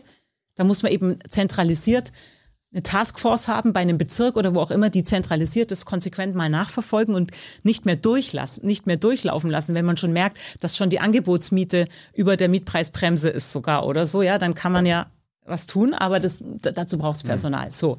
Und ansonsten kann ich nur sagen, wenn jemand seine Ferienwohnungen legal angemeldet hat und die sind genehmigt, dann kann er das Geschäftsmodell weitermachen. Das wird nicht komplett äh, auslaufen, auch nicht unter der regierenden Bürgermeisterin Bettina Jarasch, aber für unsere Wohnraumversorgung ist es ein problematisches Modell. Gut, dann kann ich das ja weitermachen. Da brauche ich jetzt keine Angst haben, die nächsten fünf Jahre. Wenn du davon lebst.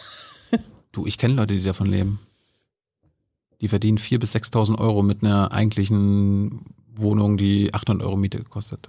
Tja, ja. Irre. Ja. Wie gesagt, es ist für das, was wir in Berlin brauchen, kein gutes Geschäftsmodell, aber wir werden es nicht komplett unterbinden können. Wir können es eingrenzen. Äh, du meinst gerade Haus besitzen, also Besitzwünsche verdammst du nicht, verdammst du Leute, die ein Haus besetzen? ähm, Oder hast du gar keine Sympathien für?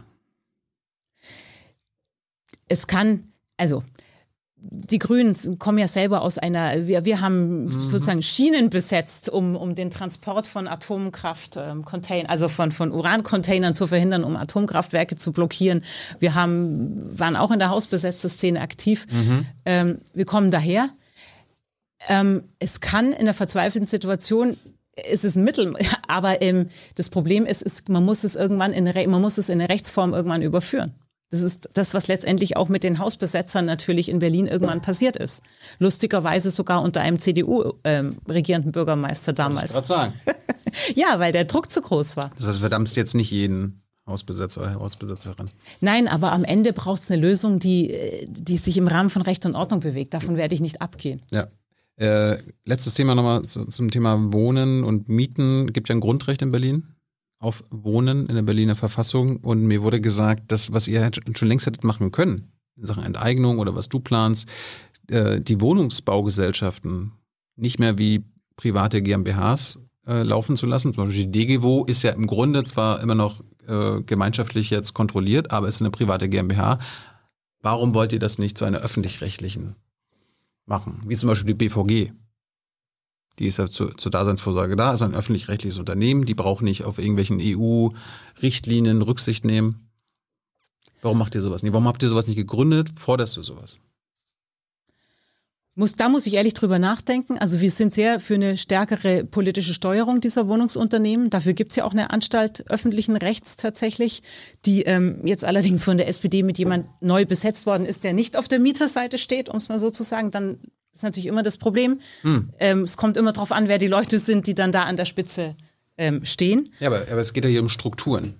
Es gibt DGWO, es gibt andere äh, Berliner Wohnungsgesellschaften.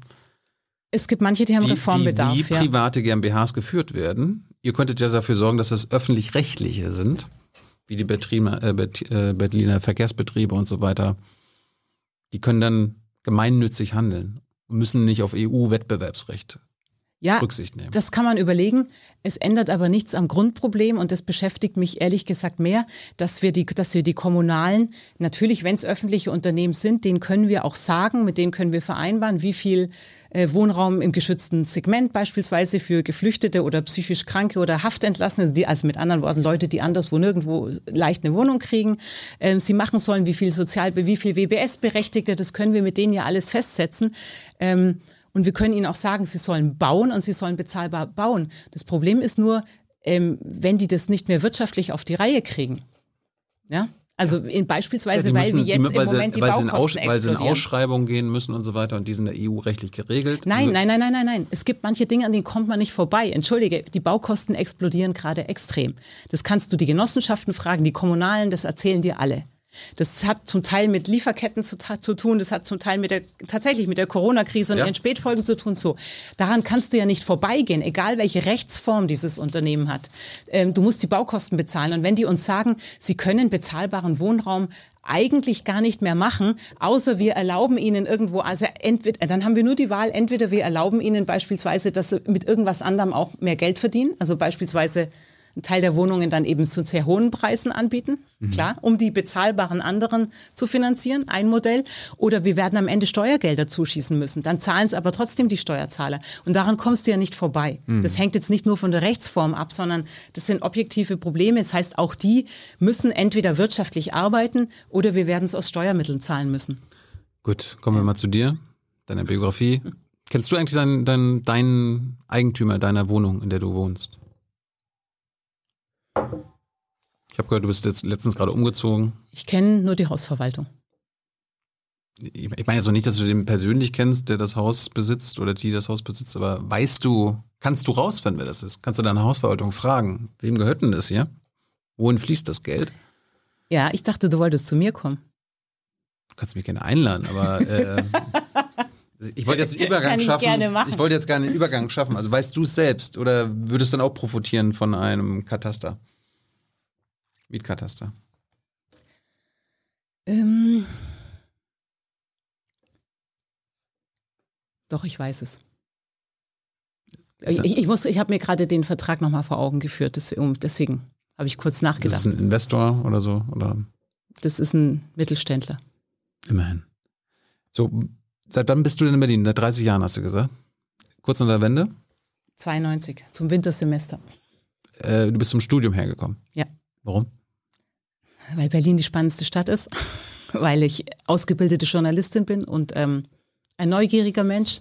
Du bist, du hast dich in Bayern zur Journalistin ausbilden lassen und bist dann nach Berlin gekommen? Äh, ja, ich, ja, ich habe in Braunschweig ein Redaktionsvolontariat gemacht, also bei der, eine Ausbildung bei der Braunschweiger Zeitung, habe dann noch ein Jahr in Augsburg gearbeitet als Redakteurin und bin dann nach Berlin gekommen zum Studieren. Ich habe hier Kollegen von der Augsburger Allgemeinen. Echt? Mit denen hast du geredet? Oder mit denen hast du gearbeitet? ähm, wenn sie alt genug sind. Bei der Zeitung. Also die Zeitung ja, ist. nein, ich meine, wenn deine Kollegen alt genug sind, das ist ja eine Weile her, dann habe ich mit denen gearbeitet oh. vielleicht. Ich, ich Können wir nachher rausfinden. Ja. Und dann bist du aber als Journalistin, hast du dich entschieden, in Berlin nochmal zu studieren. Genau. Warum? Ich wollte immer studieren, ich wollte aber auf gar keinen Fall nach der Schule direkt an die Uni. Hm. Ich wollte mal ein bisschen, also auch die, auch die, auch Schule und Uni sind ja so ein bisschen Blasenwelten, ehrlich gesagt. Und ich wollte gucken, ich wollte einen ganz normalen Ausbildungsberuf haben und mein Brot verdienen und auch einen Brotberuf haben und dann studieren. So, und das habe ich gemacht. Das heißt, ich bin Redakteurin und dann habe dann studiert und habe dann hier auch nebenbei geschrieben und dadurch ein bisschen Geld verdient, aber auch einen Fuß im also einen Fuß in der Tür behalten sozusagen. Was hast du denn studiert? Philosophie, Politik und Literatur. Warum hast du das gemacht? Weil, ja, aus einem, aus einem wahrscheinlich sehr naiven Grund, ähm, so Fragen wie den Sinn des Lebens und so. Die haben mich umgetrieben und die wollte ich gerne beantwortet haben. Naiv insofern, als man die im Philosophiestudium nicht beantwortet kriegt. Also über den Sinn des Lebens, Hast du ihn schon gefunden? ja, es ist im Grunde nicht so schwer für mich persönlich. Magst du den verraten? Lieben. So viel wie möglich lieben. Also das ist relativ einfach. Und dafür gibt es verschiedene den, Formen. den, den kannte ich noch nicht. Ich, Lieben. dazu hätte ich wahrscheinlich kein Philosophiestudium gebraucht. Aber da habe ich viele andere wichtige Dinge, spannende Dinge gelernt. Bist du jetzt eine Diplom-Philosophin? Äh, Ich habe ein MA in Philosophie, Magister. Magister sogar. Konntest du also 10, 15 Jahre studieren oder wie, wie lange hast du gebraucht?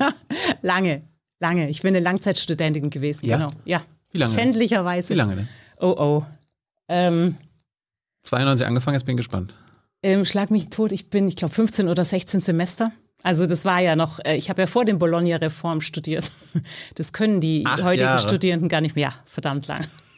Weil das Problem an Philosophie ist, das Erste, was du lernst, ist, ich weiß, dass ich nichts weiß. Also tatsächlich, du lernst, du kommst immer tiefer rein und immer tiefer rein und du hast das Gefühl, du kratzt immer nur an der gesamten Ideengeschichte. Und ähm, ich habe auch Seminare gemacht, vierstündige Seminare ähm, äh, zur Einleitung von Hegels äh, Propedeutik. Es war unglaublich. Wir haben praktisch über die Einleitung ein ganzes Seminar gemacht. So, vierstündig pro Woche. Und ähm, so, es ist sehr schwer. Man muss sich, glaube ich, irgendwann ernsthaft aus dem Studium rauslösen und wissen, okay, ich weiß immer noch ganz wenig, aber ähm, die Frage ist ein bisschen was, aber die Frage ist vor allem, was will ich mit meinem Leben anstellen? Und mich hat es irgendwann wieder rausgetrieben, weil ich doch eher ich bin jemand, der praktisch gestalten und umsetzen will. Ich bin froh über ganz viele Dinge, die ich im Studium gelernt habe, vor allem so bestimmte Ebenen unterscheiden und so. Es ist, ist schon eine Denkschule, aber ähm, wie gesagt, äh, den Sinn des Lebens, das war am Ende Lieben. viel einfacher, ja. Und ähm, und ähm, Ich, ich finde Ich das, ich, ich find, ich find das auch gar nicht schlimm, dass du so lange gebraucht hast. Also ich finde ja eher schlimm, dass äh, die heutigen StudentInnen in sechs Semestern ihren Bachelor durchpeitschen müssen. Ja, ich, ich sag mal so, ich wäre dafür, also was ich sinnvoll finde, das fand ich auch gerade im Vergleich zu meinem Philosophiestudium, das ich gemacht habe. Da gab es das überhaupt nicht. Die haben uns im ersten Semester erzählt, sie wissen, das ist ein Orchideenstudium. Also mit anderen Worten, es ist ein Studium, mit dem es überhaupt keine Berufschancen gibt, außer sie landen in der Uni Oder im Taxi? oder im Taxi. Also im, im Oder im Ernst. Abgeordnetenhaus? Und damit hielten unsere Professoren und Professorinnen, aber die gab es da in Philosophie kaum, also echt wirklich Professoren, hielten auch ihren Job für erledigt. Also mehr mussten sie für die Studenten erstmal nicht tun, der Rest war Forschung und Lehre, und, äh, Lehre Klammern, ja? Und das heißt, es gab, ich habe viele Kommilitonen gerade in Philosophie erlebt, die sind an diesem hehren Anspruch einfach komplett gescheitert. Die haben jahrelang eine Doktorarbeit geschrieben, dann irgendwann, nachdem sie schon viele Jahre studiert hatten, haben die ihrem Doktorvater hingelegt und waren zu, am Boden zerstört, als sie festgestellt haben, das interessiert den überhaupt nicht. Die interessiert den überhaupt nicht, weil sie haben gedacht, Wunder, was ihm da für eine tolle Arbeit hinlegen. Ja, und danach durften sie sich beim Arbeitsamt melden. Also mit anderen Worten, ein bisschen, ich finde es, und es gab ganz viele Leute, die haben sich in dem Studium, weil das halt gar nicht reguliert war, damals auch einfach verloren. Ich fand die Mischlösung eigentlich immer ganz sinnvoll, aus diesen Erfahrungen heraus. Ja. Ein, doch ein verschultes Bachelorstudium, in dem man bestimmte Grundlagen erstmal schafft. Also in, im Sinne Philosophie zum Beispiel, man musste bei uns keine Ideengeschichte machen oder irgendwas dergleichen. Man konnte irgendwo im Mittelalter an irgendeinem Philosophen hängen bleiben und sein ganzes Studium sich um den kreisen, ist auch okay. Es hat sich eigentlich kaum jemand drum gekümmert. Also man musste nicht, oder so ein Instrumentarium ana, ja, analytische Philosophie, Logik, irgendwie als so, so ein Handwerkskasten musste man alles gar nicht, sondern man konnte sich ähm, man konnte sich verlieren in, bei seinen Präferenzen oder da, wo man zufällig hängen geblieben ist. Das Problem ist nur, nach vielen Jahren taucht man dann wieder auf und stellt fest, okay, wenn ich es jetzt nicht schaffe, selber Professorin zu werden, dann bin ich entweder unterbezahlter Mittelbau für den Rest meines Lebens oder Taxifahrerin. Tatsächlich, also wirklich. Ja. Und ich habe ganz viele Leute dran scheitern sehen. Und ich glaube, ein Grundstudium, das einem auch mal abverlangt, ein Referat zu halten, das auch eine gute Struktur, einen Aufbau hat und wo man auch ein Feedback kriegt, das ehrlich ist und das einem sagt, nee, also Entschuldigung, wir haben nichts begriffen, das musst du nochmal, du musst lernen, Referat so zu halten, dass man es versteht. Und dann merken die Leute im Grundstudium, ob ihnen das überhaupt liegt oder nicht. Und wenn nicht, dann haben sie nur vier Semester vielleicht ähm, was getan, was sie nicht irgendwo hinführt, ja. Und dann können sie aber woanders starten, wo sie vielleicht dann echt in dem Beruf landen, der ihnen Spaß macht. Und dann aber in dem Masterstudium, also praktisch im zweiten Teil, da würde ich die Leute komplett freilassen, weil ich finde tatsächlich ein komplett verschultes Studium ist Engspur, ist, ist, zu, ist zu eng. Ich finde gut, ich finde es ja gut, wenn Leute sich über grundsätzliche Fragen, über die ersten und letzten Fragen, wohin, woher kommen wir, wohin gehen wir und warum überhaupt und wie sollte unsere Gesellschaft sein, ja. wenn die sich dafür Gedanken machen und auch mal die Köpfe heiß reden. So, es sollte nicht alles auf Effizienz ausgerichtet sein. Deswegen fand ich aber so eine Mischung aus verschult Grundlagen schaffen und die, die dann hängen bleiben und weitermachen, die sollen ihren eigenen Weg recht frei gehen können. Das hätte ich für Geisteswissenschaften zumindest immer für einen ganz guten Weg gehalten. Unterstützt du die Ich bin Hanna-Bewegung?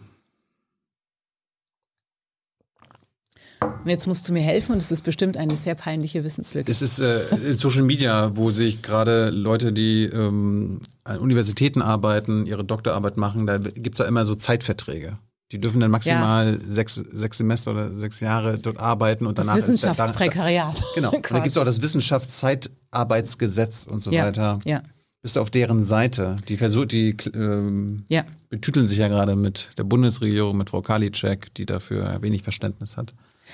Ähm, ja, wir wollen, also das, ja, wir wollen auch hier übrigens in den Hochschulen, das sind ja Dinge, die man auch hier in Hochschulverträgen ein Stück weit verhandeln kann, ja. ähm, dass man, dass wir sagen, ähm, befristete Verträge, also wirklich nur, wenn es einen sehr, sehr guten Sachgrund dafür gibt. Wenn es kein Sachgrund, wenn das also eine Daueraufgabe ist, mit anderen Worten, dann braucht es keinen befristeten Vertrag, dann mhm. soll es einen dauerhaften Vertrag geben. Also so viele Entfristungen wie möglich. Ja bisher genießen das ja nur die Professoren und Professorinnen. Ja, die, wenn, wenn man da mal angekommen ist, dann hat man den ja. freiesten und tollsten Job, den man sich vorstellen kann, tatsächlich. Aber man muss halt da ankommen. Äh, als regierende Bürgermeisterin hättest du ja auch was bei der Hochschule zu tun, ne? Mit den Hochschulen. Kannst du das mal erklären? Ähm, also im Moment zumindest, ich nehme an, das meinst du, im Moment ist der regierende Bürgermeister auch der Wissenschaftssenator. Mhm. Und ich. Würde das bei dir so bleiben? Ich finde, es hat sich bewährt. Das muss nicht so sein. Das war in Berlin ja auch schon mal anders. Ist auch ein Stück weit Verhandlungssache. Aber ich kann mir das gut vorstellen, ähm, aus zwei, drei Gründen. Ähm, und zwar vor allem, weil die Hochschulen, die, diese Wissenschaftslandschaft, die wir in Berlin haben, das sind ja nicht nur die vielen Universitäten und, und Fachhochschulen und so, sondern es sind auch die ganzen Außeruniversitären. Wir haben ja Forschungseinrichtungen ohne Ende, ganz tolle. Mhm. Ähm, große, bekannte, so wie die Einstein-Stiftung und Helmholtz- und Leibniz-Gesellschaft, aber auch so Institut für, für ökologische Wirtschaftsforschung und, und, und für, für Urbanistik. Also wir haben auch kleine, spannende Institute, die sozusagen ähm, auch gerade angewandte Forschung entlang der großen Zukunftsfragen betreiben. Du wärst für die Unis und, und Hochschulen mit zuständig als regierende Bürgermeisterin. Ich, ich dir, wollte dir gerade sagen, warum ich das so gut finde. Erstens, ja. weil, das die, weil man da viel mehr Impulse noch geben könnte, dass wir die großen Zukunftsfragen in dieser Stadt auch gemeinsam diskutieren auch mit der Zivilgesellschaft mhm. diskutieren. Das heißt, äh, die, die Hochschulen noch mehr rausholen, praktisch rausholen, rein in den gesellschaftlichen mhm. Diskurs. Ähm, es ist aber natürlich auch so, dass es kommen tolle Leute einfach her, die, die unsere Stadt bereichern. Dadurch, dass wir ein Wissenschaftsstandort sind, muss man auch mal sagen, es ist einfach toll, was für Leute hier sind. Und es bleiben auch viele Leute hier, die äh, gründen zum Beispiel ganz viel, ganz viel Ausgründungen, Start-up-Szene kommt letztendlich, profitiert davon, dass wir hier so eine Wissenschaftslandschaft haben. Also ich glaube, es ist insgesamt für Berlin ein Riesenvorteil, ja. dass wir diese Wissenschaftslandschaft haben. Und ähm, aber wir können auch als Hauptstadt so ein paar, ich finde, es sind doch so Zukunftsdebatten hier in der Hauptstadt auch zu diskutieren. Das steht uns ja schon ganz gut an. Ja. Und da geht auch noch mehr. Und ähm, zuletzt, das ist jetzt ein sehr pragmatischer Grund, weil ich hoffe, das ernüchtert jetzt nicht zu sehr. Ähm, viele, es gibt, man kann sehr viele Drittmittel auch einwerben für Berlin. Ähm, durch diese, gerade für die großen außeruniversitären Forschungseinrichtungen, von denen sind sehr viele vom Bund mhm. kofinanziert und zwar zu einem guten Teil. Und es ist auch gut für Berlin, wenn wir das tun. Und da ist es ganz gut, wenn man das aus dem Roten Rathaus raus machen kann. Genau, ich frage ich frag das deshalb. Ich habe jetzt nicht gefunden, dass äh, deine Magisterarbeit, die du dir abgegeben hast, äh, ein Plagiat war. Es könnte aber, es könnte aber passieren, dass äh, jemand anders regierende Bürgermeisterin wird und damit auch Wissenschaftssenatorin, die eine überführte Plagiatorin ist, sollte das dann auch so sein? Oder sollte diese Person, die überführt, betrogen hat, auch diese, diese beiden Ämter haben? Ich rede, von Frau, ich rede von Frau Giffey. Vielleicht jetzt manche, die es jetzt nicht. Gut, dass du es uns nochmal sagst. Ähm, das ist eine Sache. Kann das- das, kann das nur jemand machen, der nicht wissenschaftlich betrogen hat? Also erstmal ist es eine Sache, die die Wählerinnen und Wähler entscheiden müssen. Das ist eine Sache, die am Ende die Wählerinnen und Wähler entscheiden müssen. Ich glaube, man, man, man müsste ja, als Wissenschaftssenatorin verhandelt man ja auch. Man verhandelt mit den Hochschulen. Frau Giffey müsste auch mit der FU, wo sie ihre Doktorarbeit geschrieben hat, die ihr die Doktorarbeit jetzt aberkannt hat, äh, verhandeln. Über Gelder. Verträge verhandeln, stelle ich mir schwierig vor. Ich habe jetzt nicht verstanden, ob eine, Das war eine diplomatische überfü- eine Antwort. überführte Plagiatorin Wissenschaftssenatorin und regierende Bürgermeisterin sein kann. Das war eine diplomatische Antwort. Aber es ist auch tatsächlich so, ich bin ihre Konkurrentin. Ich finde nicht, dass es meine Sache ist, zu sagen, nach, nein, das geht nicht, sondern das ist so. Das Warum? ist eine Frage, die die da- Wählerinnen sich stellen müssen. Nee, das frage ich dich ja. Du bist ja auch eine Wählerin. Das ist aber meine Antwort drauf. Wa- Warum kannst du nicht sagen, als äh, Frau, die eine Magisterarbeit abgegeben hat, die nicht plagiiert hat, ich kann Wissenschaftssenatorin bleiben, ich bin reines Gewissen und jemand, der das nicht kann, darf das auch nicht werden. Die Grundsatzfrage, die du gerade gestellt hast, ob sie, ob sie ähm, nicht nur Wissenschaftssenatorin werden könnte, sondern ob sie regierende Bürgermeisterin werden kann mit dieser Vorgeschichte, das ist nicht das, was ich entscheiden werde. Das- Das, werden die Wählerinnen entscheiden und Genau. das möchte ich ihnen auch überlassen. Deswegen sage ich hier auch nichts dazu. Das ist Ich rede ja auch nicht über das Amt der regierenden Bürgermeisterin. Da können die Wähler selber entscheiden, ob sie jemanden, der überführt wurde, zur Bürgermeisterin machen. Aber du kannst sagen, als Wissenschaftssenatorin ist man da grundsätzlich ungeeignet für, weil man wissenschaftlich betrogen hat. Ich habe ja gesagt, ich finde es schwierig. So, Warum sagst du nicht nein? ähm, weil ich möchte, Das wäre doch Führungsstärke, jetzt mal zu sagen. Nein, das ist, nein, das ist doch Unsinn. Führungsstärke beweist man mit anderen Dingen. Also Entschuldigung, ich wollte nicht so nahe treten. So redet ist natürlich kein Unsinn. Ähm, Führungsstärke beweist man nicht ähm, im Wahlkampf, indem man seine Gegner disst. Das ist ja, das, ist das, Problem. Nee, das ist kein Dissen, das ist eine, das ist eine sachliche Auseinandersetzung. Wenn wir jetzt über eine Wissenschaftssenatorin, potenzielle Wirtschaftssenatorin wie dich reden, Ich finde hätte aber, es gibt genügend sachliche Auseinandersetzungen, die ich mit Frau Giffey sehr gerne führen möchte, über die Frage, wie sie eigentlich Klimaschutz hinkriegen will, wie Ja. sie eine Verkehrswende hinkriegen will, wenn sie, wenn sie kein einziges äh, Auto weniger in der Stadt haben will Ja. und, und, und. Und ich möchte das, und wie sie bezahlbares Wohnen hinkriegen will, ausschließlich über Bauen, Bauen, Bauen, Hm. denn mehr Antworten habe ich von ihr noch nicht gehört. So. Ähm, über diese Dinge will ich, da will ich mich eine sachliche Auseinandersetzung und dann möchte ich, dass die Leute darüber entscheiden. Ich will auch mit dir reden.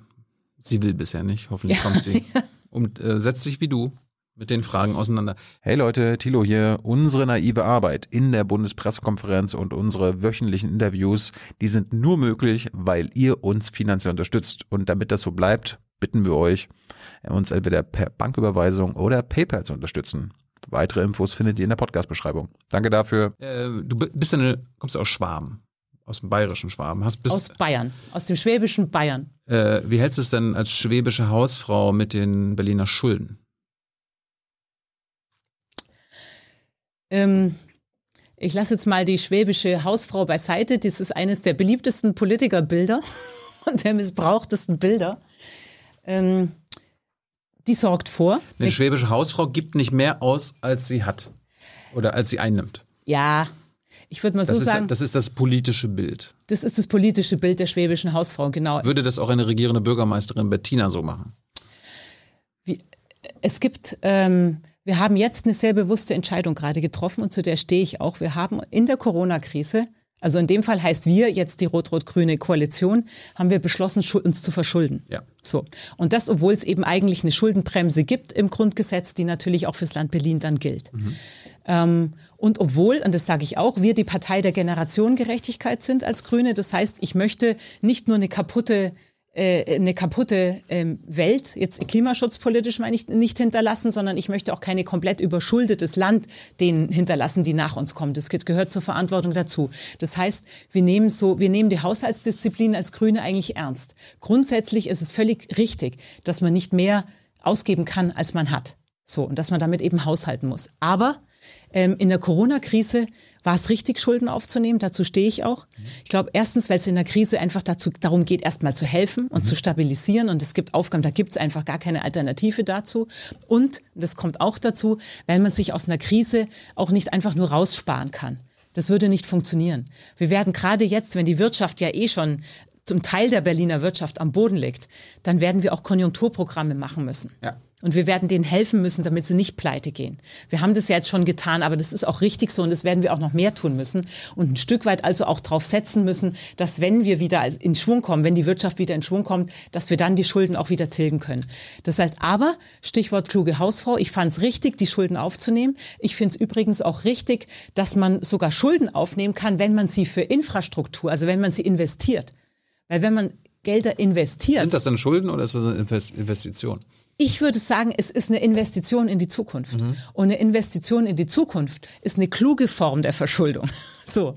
Richtig. Ja? Und die kann es geben. Es kann kluge Form geben. Es kann aber auch dumme Formen der Verschuldung geben. Und man muss immer wissen, jede Art von Verschuldung, man muss sie irgendwann wieder tilgen.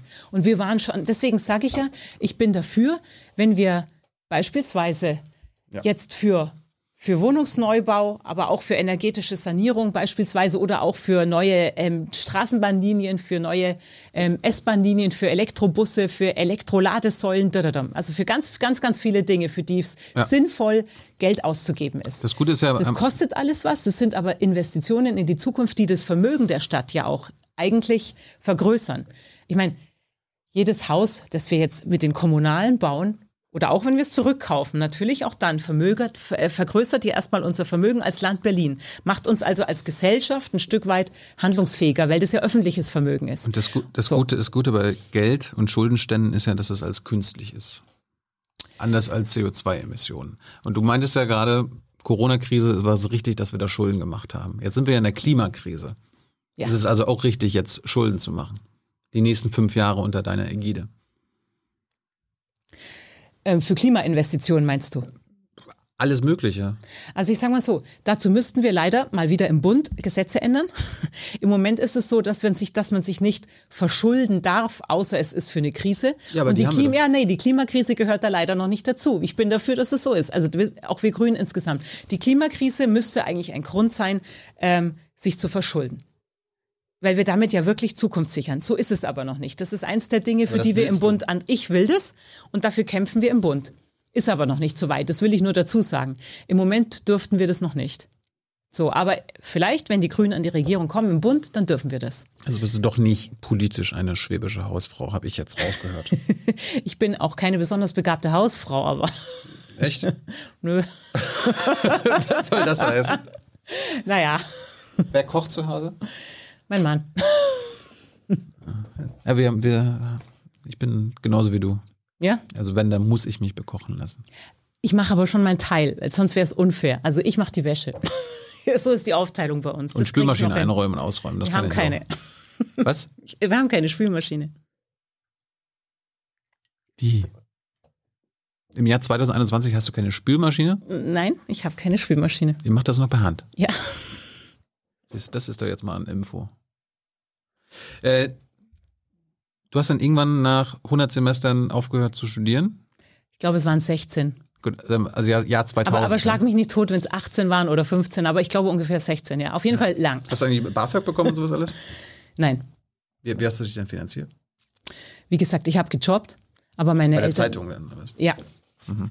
Hast du deinen Mann kennengelernt? Bei der Augsburger Allgemein. Tatsächlich. Der ist, der ja jetzt, der, ist jetzt, der, der, ist ja jetzt beim RBB. Richtig, der ist dann, der ist mir dann nach Berlin nachgekommen. Mhm. Ich habe ihn kennengelernt, bin dann aber trotzdem nach Berlin gegangen, weil ich diesen Wunsch eben schon lange hatte. Ja. Und er ist ein Semester später dann nachgekommen. Der hat ja, der hat ja auch, äh, bis du jetzt Bürgermeisterkandidatin wurdest, auch einen, äh, keinen unwichtigen Job beim RBB gehabt, ne? Kannst du das kurz erklären? Ja, der war der Leiter der aktuellen Magazine. Das heißt im Grunde alle, die die politische Kommentierung ja auch machen. Und genau deswegen ist er das nicht mehr. Mhm. Und das wird er auch nicht mehr sein, wenn du äh, regierende Bürgermeisterin wirst oder Senatorin? Das war dem RBB sehr wichtig, das war aber auch ihm sehr wichtig. Das muss ich ja auch mal sagen. Ja, klar. Wir leben ja schon länger. Ja, das ist ja nicht selbstverständlich. Aber ähm, Das sollte vielleicht selbstverständlich ihm, sein. er, ne? es sollte so sein. Ihm, war- ihm war diese journalistische Unabhängigkeit immer schon sehr, sehr wichtig. In unserer Küche hängt ein Schild, ein Schild, das halt steht drauf, die Grünen haben hier nichts zu melden. Und das hat er aufgehängt. Ich koche hier. Ja. Genau. Nee, hier, Politik bitte bleibt außen vor. Mhm. Das hat er aufgehängt als eine Art Hygienemaßnahme, als ich, ähm, als ich Parteichefin geworden bin, 2011. Und es ist jetzt ein bisschen angestaubt, aber es ist mit umgezogen und ähm, hängt jetzt immer noch. Ja. So, und das bedeutet, das bedeutet aber auch im übertragenen Sinn, er trennt das sehr, sehr genau. Und deswegen hat er, auch, das, das hatten wir schon mal, das Problem tatsächlich, als ich Parteichefin wurde in Berlin, ähm, da war es auch schon mal so, dass er seinem Sender gesagt hat, hier, wir müssen klarstellen, dass ich auf gar keinen Fall, das befang, dass ich nicht befangen bin, dass die Grünen nicht bevorzugt werden, hat auch verschiedene Lösungswege da, damals dafür vorgeschlagen. Und jetzt, wo ich als Regierende antrete, ist es natürlich nochmal ein massiveres Thema. Genau, er da- er darf Genau. nicht entscheiden, wie über euch Das heißt, berichtet wird oder über dich berichtet Er wird. ist aus oder, der tagesaktuellen Berichterstattung genau. komplett raus. Aber wie ist das nach der Wahl? Habt ihr das schon geregelt? Weil ich meine, du das, könnt, du das könnt, wird der RBB regeln, macht dir keine Sorgen. ja, aber ihr habt, ihr habt ja vielleicht auch schon drüber geredet. Ich meine, wenn du regierende Bürgermeisterin wirst, dann kann er nicht mehr zurück im Nachrichtengewerbe. Wenn du Senatorin wirst, eigentlich auch nicht. Oder? Oppositionsführerin wahrscheinlich auch nicht.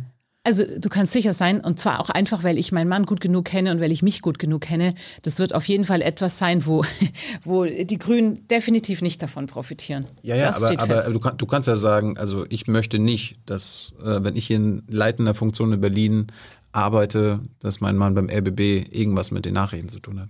Das muss ich doch gar nicht sagen. Das ist doch Blödsinn. Es ist ja umgekehrt. Es ist ihm doch selbst ein Anliegen und es ist seinem Sender Hätte ein sein, Anliegen. hätte ja sein können, dass ihr da schon drüber geredet habt, dass er das seinen Sendern gesagt hat. Ja, das habe ich, na klar, habe ich doch gesagt. Also die, na, er hat ganz früh gesagt, wenn das passiert, so. Mhm. Also schauen wir mal. Ähm, das haben die ganz, das haben das hat er von sich aus geregelt. Das musste nicht ich, da musste nicht ich auf den RBB zugehen. Das ist ja Mhm. komische Du Vorstellung. bist ja erst, äh, wann bist du zum ersten Mal in ins Abgeordnetenhaus gekommen? Wann hast du mit Politik Geld verdient? War es 2016 zum allerersten Mal? Äh, vor fünf Jahren? Das, also 20, 2016, 2016 bin ich ins Abgeordnetenhaus gekommen. Ähm, seit 2011, also die fünf, sechs, sechs Jahre davor war ich Parteivorsitzende. Da habe ich auch Geld? schon, ja. Ach so. Also ich, wir haben es immer ungefähr an den Abgeordnetenhausdiäten orientiert. Also als Parteichef kriegt man so viel wie die Abgeordneten in Berlin. Hm. So. Und ähm, Was, aber ich wollte nur wissen, was hast du zwischen deinem Philosophiestudium, dem Ende des Philosophiestudiums und ähm, deinem grünen Chefendasein? da habe ich die meiste Zeit auch mit Politik Geld verdient, aber auf der anderen Seite sozusagen. Ich war Referentin im Bundestag, das heißt, ich war Mitarbeiterin der Grünen Bundestagsfraktion und habe dann irgendwann, habe dann 2009 gekündigt, weil ich festgestellt habe, dass ich, ja, also ich war da ein paar Jahre und habe dann aber festgestellt, dass ich selber Politik machen möchte.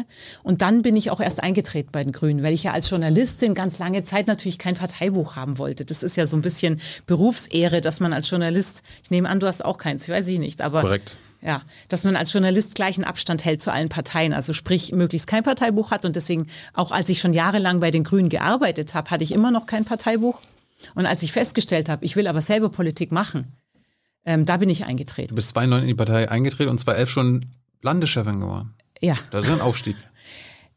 ja, das ist manchmal Wie- so mit wie- Entscheidungen, die lange das? reifen. Ich habe vorhin gesagt, ich kann führen und ich glaube, was noch dazu kommt, ich bin ich bin sehr überzeugend, wenn ich selber überzeugt bin von der Sache. Ich habe lang genug gebraucht, um rauszufinden, was ich tatsächlich will. So, ich bin nicht mit einem Karriereplan durchs Leben gelaufen. Ich habe immer eher geguckt, was sind die Aufgaben, die auf mich warten. Und das muss man dann auch erst rausfinden, welche Aufgaben auf einen warten. Das, schrei- das schreibt einem ja niemand auf, das muss man ja merken. So, und irgendwann habe ich gemerkt, nein, ich möchte selber in die Politik gehen. Ich möchte auch selber für die Dinge, von denen ich überzeugt bin, eintreten in meinen Worten, auf meine Weise und auf meine Verantwortung. Ähm, und dann bin ich eingetreten und dann ging tatsächlich alles ganz schön schnell, ja. Apropos aufschreiben, Kira schreibt mir dann gleich eure Fragen auf, die ihr an Bettina habt. Äh, ihr habt jetzt die letzten paar Minuten Zeit, noch eure Fragen im Live-Chat zu stellen. Ähm, du willst und ihr wollt Berlin klimaneutral machen, 2035. Was heißt denn das? Klimaneutral heißt, ähm, Also wenn wir das wirklich komplett schaffen würden, würde es bedeuten, dass wir kein CO2 mehr in die Atmosphäre praktisch freigeben, dass wir also den, den Kohlendioxidverbrauch drastisch senken, mindestens 95 Prozent, idealerweise auf 100 Prozent. Du weißt schon, wenn ich jetzt ausatme, dann kommt auch CO2 raus. Gut. Das wollt ihr, das wollt ihr auch. Den nein. Anteil werden wir nicht ausgleichen können wahrscheinlich. Das Mhm. wäre dann wie bei einem Passivhaus. Das gibt es ja inzwischen auch, dass man praktisch, dann müssten wir unter Null kommen, damit man das ausgleichen kann. Nein, das ist, ähm, das Ziel 2035 ist schon ehrgeizig genug. Wir haben gesagt, wir, wir tun alles, was wir in Berlin tun können, um das zu schaffen. Auch hier muss ich der Ehrlichkeit wieder, das auch muss ich der Ehrlichkeit halber dazu sagen, wenn wir das wirklich schaffen wollen, dann müssen, müssen sich im Bund ein paar Dinge ändern. Und auch in der EU, also da hängen wir ein Stück weit von dem ab, was in der EU zum Beispiel in Sachen Emissionshandel und äh, CO2-Bepreisung passiert, aber auch was auf Bundesebene passiert. Dann müssen wir beispielsweise den kompletten Kohleausstieg schaffen und die Energiewende im Bund, die ja jetzt in den letzten Jahren von, von der sogenannten Großen Koalition gedeckelt worden ist, der Ausbau der Erneuerbaren ist ja gedeckelt worden, das müsste praktisch alles wieder sich ändern und beschleunigt werden und ausgebaut werden, dann, können, also wenn die ganzen Voraussetzungen quasi schaffen und wir uns richtig, richtig anstrengen, dann können wir das schaffen. Und sonst versuchen wir es eben einfach auf allen Feldern, wo wir es selber komplett schaffen können. Ich habe mich mal ein bisschen informiert. Also äh, jeder Experte und jede Expertin sagt, also wenn eine Stadt es schaffen kann, dann ist es Berlin. Also so, so schlecht läuft es ja auch gar nicht. Die, die letzten Jahre wurden auch schon viele Heizkraftwerke, Kohlekraftwerke abgeschaltet. Wir sind, Richtig. wir sind auf einem guten Weg. Müssen Zwei noch, von vier sind schon, genau. ja, wir müssen aber noch einiges tun. Wer, wer sind denn die Richtig. größten CO2-Sünder hier in Berlin? Der Verkehr, also der, der Autoverkehr, ganz, ganz klar, und ähm, Ge äh, Gebäude. Und Gebäude bedeutet vor allem ähm, Heizen. Heizen ist ein Riesenthema. Wie willst du das bis 2035 ändern? Verkehrswende oder Heizen? Erstmal mit dem Heizen. Verkehren kommen wir gleich. Okay. ähm, ist Da, schwierig. da, da müssen ja da müssen also, Sanierungen ja stattfinden, oder? Es gibt mehrere Dinge. Das eine ist, wir müssen bei, beim Heizen, äh, bei der Wärme, also wir brauchen auch noch eine Wärmewende. Wir Grünen reden ja sehr gerne von dem, was wir alles, äh, Energiewende und Landwirtschaftswende und äh, so, wir wollen sehr viele Wenden. Wir brauchen tatsächlich auch noch in der, bei der Wär eine Wärmewende. Das bedeutet, wir, wir müssen heizen mit erneuerbaren Energien. So, um es platt zu sagen. Das ist im Moment nicht, nicht so. Im Moment wird sehr viel noch mit, mit Öl tatsächlich noch geheizt. Das ist ganz schlimm, aber auch mit Gas noch ganz viel geheizt. Davon müssen wir wegkommen. Ähm, und wir müssen gleichzeitig, und das wird nur funktionieren, das sage ich gleich vorweg, auch da, äh, wenn wir, ähm, wenn wir alles nützen, was es an Energiequellen gibt. Weil äh, die, die politischen Gegner, um mal dein Wort zu nennen, sie reden dann immer an der Stelle von Wasserstoff. Wir werden eine ganz tolle Wasserstoffstrategie haben und damit lösen wir alle Probleme. Damit betreiben wir alle Autos und damit heizen wir alle Häuser und dann die Industrie darf auch noch damit produzieren. Das ist aber Bullshit, weil es gibt diesen grünen Wasserstoff überhaupt nicht. Also grüner Wasserstoff heißt eben Wasserstoff, der aus erneuerbarem Strom hergestellt ist, weil sonst bringt's ja nichts. Ja? Das bräuchten wir. Dazu bräuchten wir massenhaft erneuerbaren Strom. Den haben wir nicht. Ähm, wir müssen unbedingt ganz viel grünen Wasserstoff hier anfangen zu produzieren. Das werden wir auch nur zusammen mit Brandenburg schaffen. Das ist ganz klar. Also doch kein Bullshit. Nein, es ist Bullshit, jetzt schon so zu tun, als ob der alle, alle anderen Probleme lösen könnte. Deswegen sage ich, ähm, natürlich müssen wir auch Wasserstoffstrategie haben und das müssen wir zusammen mit Brandenburg schaffen. Aber gleichzeitig müssen wir trotzdem alle anderen Quellen ans, anzapfen. Also beispielsweise Geothermie, Wärmepumpen, also alles die Abwärme nutzen, die es jetzt schon gibt. Wir müssen also, also Solarpanels, Paneele auf den Dächern. Wir haben ja jetzt immerhin noch ein Solargesetz auch hingekriegt, bundesweit das erste, dass wir eben ähm, ver verpflichten, dass 25 ähm, 25 Prozent unseres Stroms aus Solarstrom kommen bis 2025. Das ist also eine sehr überschaubar kurze Zeit nur noch. Ja. Und dass wir da vorangehen, das sind alles Riesenprogramme in der Umsetzung, weil man braucht schon alleine die Fachkräfte, die man braucht, um das alles zu machen, ist übrigens gar nicht so ohne. Also in der Praxis ist das alles schwierig. Und das, und jetzt komme ich eben zum energetischen Sanieren, weil das eine ist, woher kommt unsere Wärme? Ja, das ist schon eine Riesenbaustelle. Das andere Ding ist, wir haben aber ein äh, erneuerbare Wärmegesetz, ein EWG-Gesetz praktisch, das wir hoffentlich jetzt noch durchkriegen. In dem Fall sage ich jetzt mal wirklich, wenn die SPD es nicht blockiert, dann kriegen wir das vielleicht noch durch. Dann hätten wir schon mal eine Grundlage, dann können wir regulieren, aber es ist trotzdem noch ein Weg bis dahin. Energetische Sanierung ist die andere Sache, weil egal was man heizt, wenn man es in die Luft verpulvert sozusagen, dann ist nicht viel geholfen. Das heißt, wir müssen energetisch sanieren und das ist echt ein Problem. Es gibt verschiedenste Studien, die eben sagen, wie viel, wenn wir je nachdem, wenn wir es schaffen wollen, bis 2045, bis 2040, bis 35 klimaneutral zu sein, dann auf dem Papier erhöht sich dann die energetische Sanierungsquote rasant schnell. Und der Witz ist halt, wir haben im Moment ein Prozent mehr oder weniger. Wir müssen auf 2,5 Prozent kommen, ne? Mindestens und je nachdem. Unsere Mindestens, Studien genau. sagen uns auch bis zu fünf Prozent. Und wenn man dann noch berechnet, dass es ja Häuser gibt, die wegen Denkmalschutz beispielsweise oder weil sie so verschattet sind, also weil die Dächer zum Beispiel Hm. verschattet sind, für viele Maßnahmen nicht in Frage kommen, Denkmalschutz vieles verhindert. Also wenn man davon ausgeht, dass es manche Gebäude gibt, die man mehr oder weniger auslassen muss, weil sie zu kompliziert sind, heißt es aber, wir müssen es bei den anderen eigentlich noch mehr beschleunigen. Wer soll dafür bezahlen? Die So. Mieter, Mieterinnen, die jetzt schon sich keine Miete leisten können? Nee, genau, da braucht es eine faire Lösung. Ähm, und wir haben gesagt, es muss, Die Vermieter. es muss ein Drittelmodell sein. Die Vermieter müssen zahlen. Die Mieter sollen die, die Umlage, die es ja jetzt schon gibt, Modernisierungsumlage gibt es ja jetzt schon für die Vermieter, die, für die, für die Mieter, Entschuldigung, die wollen wir begrenzen und zwar in zweifacher Hinsicht. In dem Pakt, den ich da vorschlage, nur um da nochmal drauf zurückzukommen, da geht es auch um energetische Sanierung, sagen wir höchstens 1,50 1, 1,50 Euro pro Quadrat pro. Ach, ich ich stotter schon, wenn ich hier so viel rede. Ich trink, Trink, trink, trink ruhig ein. Wasser, ich trinke auch ein Wasser.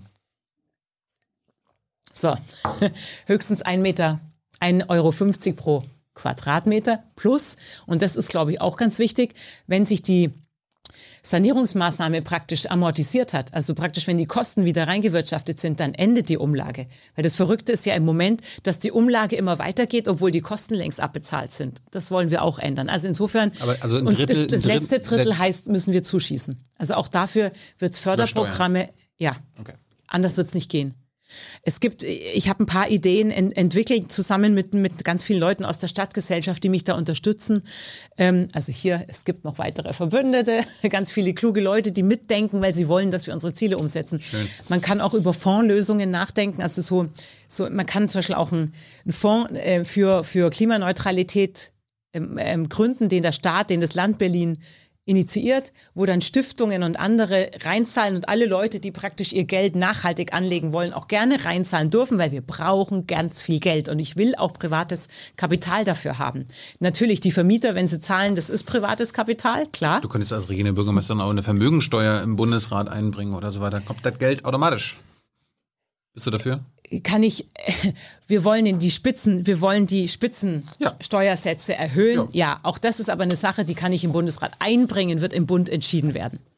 Also insofern sage ich ja, ich rede immer lieber über die Dinge, die wir haben es, nein, ich sag mal so einen Satz zum Thema Vermögen besteuern. Ähm, wir haben ein ganz gutes Modell. Das ist relativ kompliziert zu berechnen, wie man das sauber macht und fair macht. Weil wir wollen auch nicht so plötzliche Sprünge drin haben, dass dann irgendwo in der Mittelschicht sozusagen bei den Normalverdienern plötzlich ein Riesensprung drin ist, sondern eigentlich wollen wir das ganz klar haben. Wir reden über die Oberschicht. ja, aber das ist, ist, ist schwierig, das zu rechnen. Und ich wollte dir eigentlich gerade eine gute Nachricht sagen.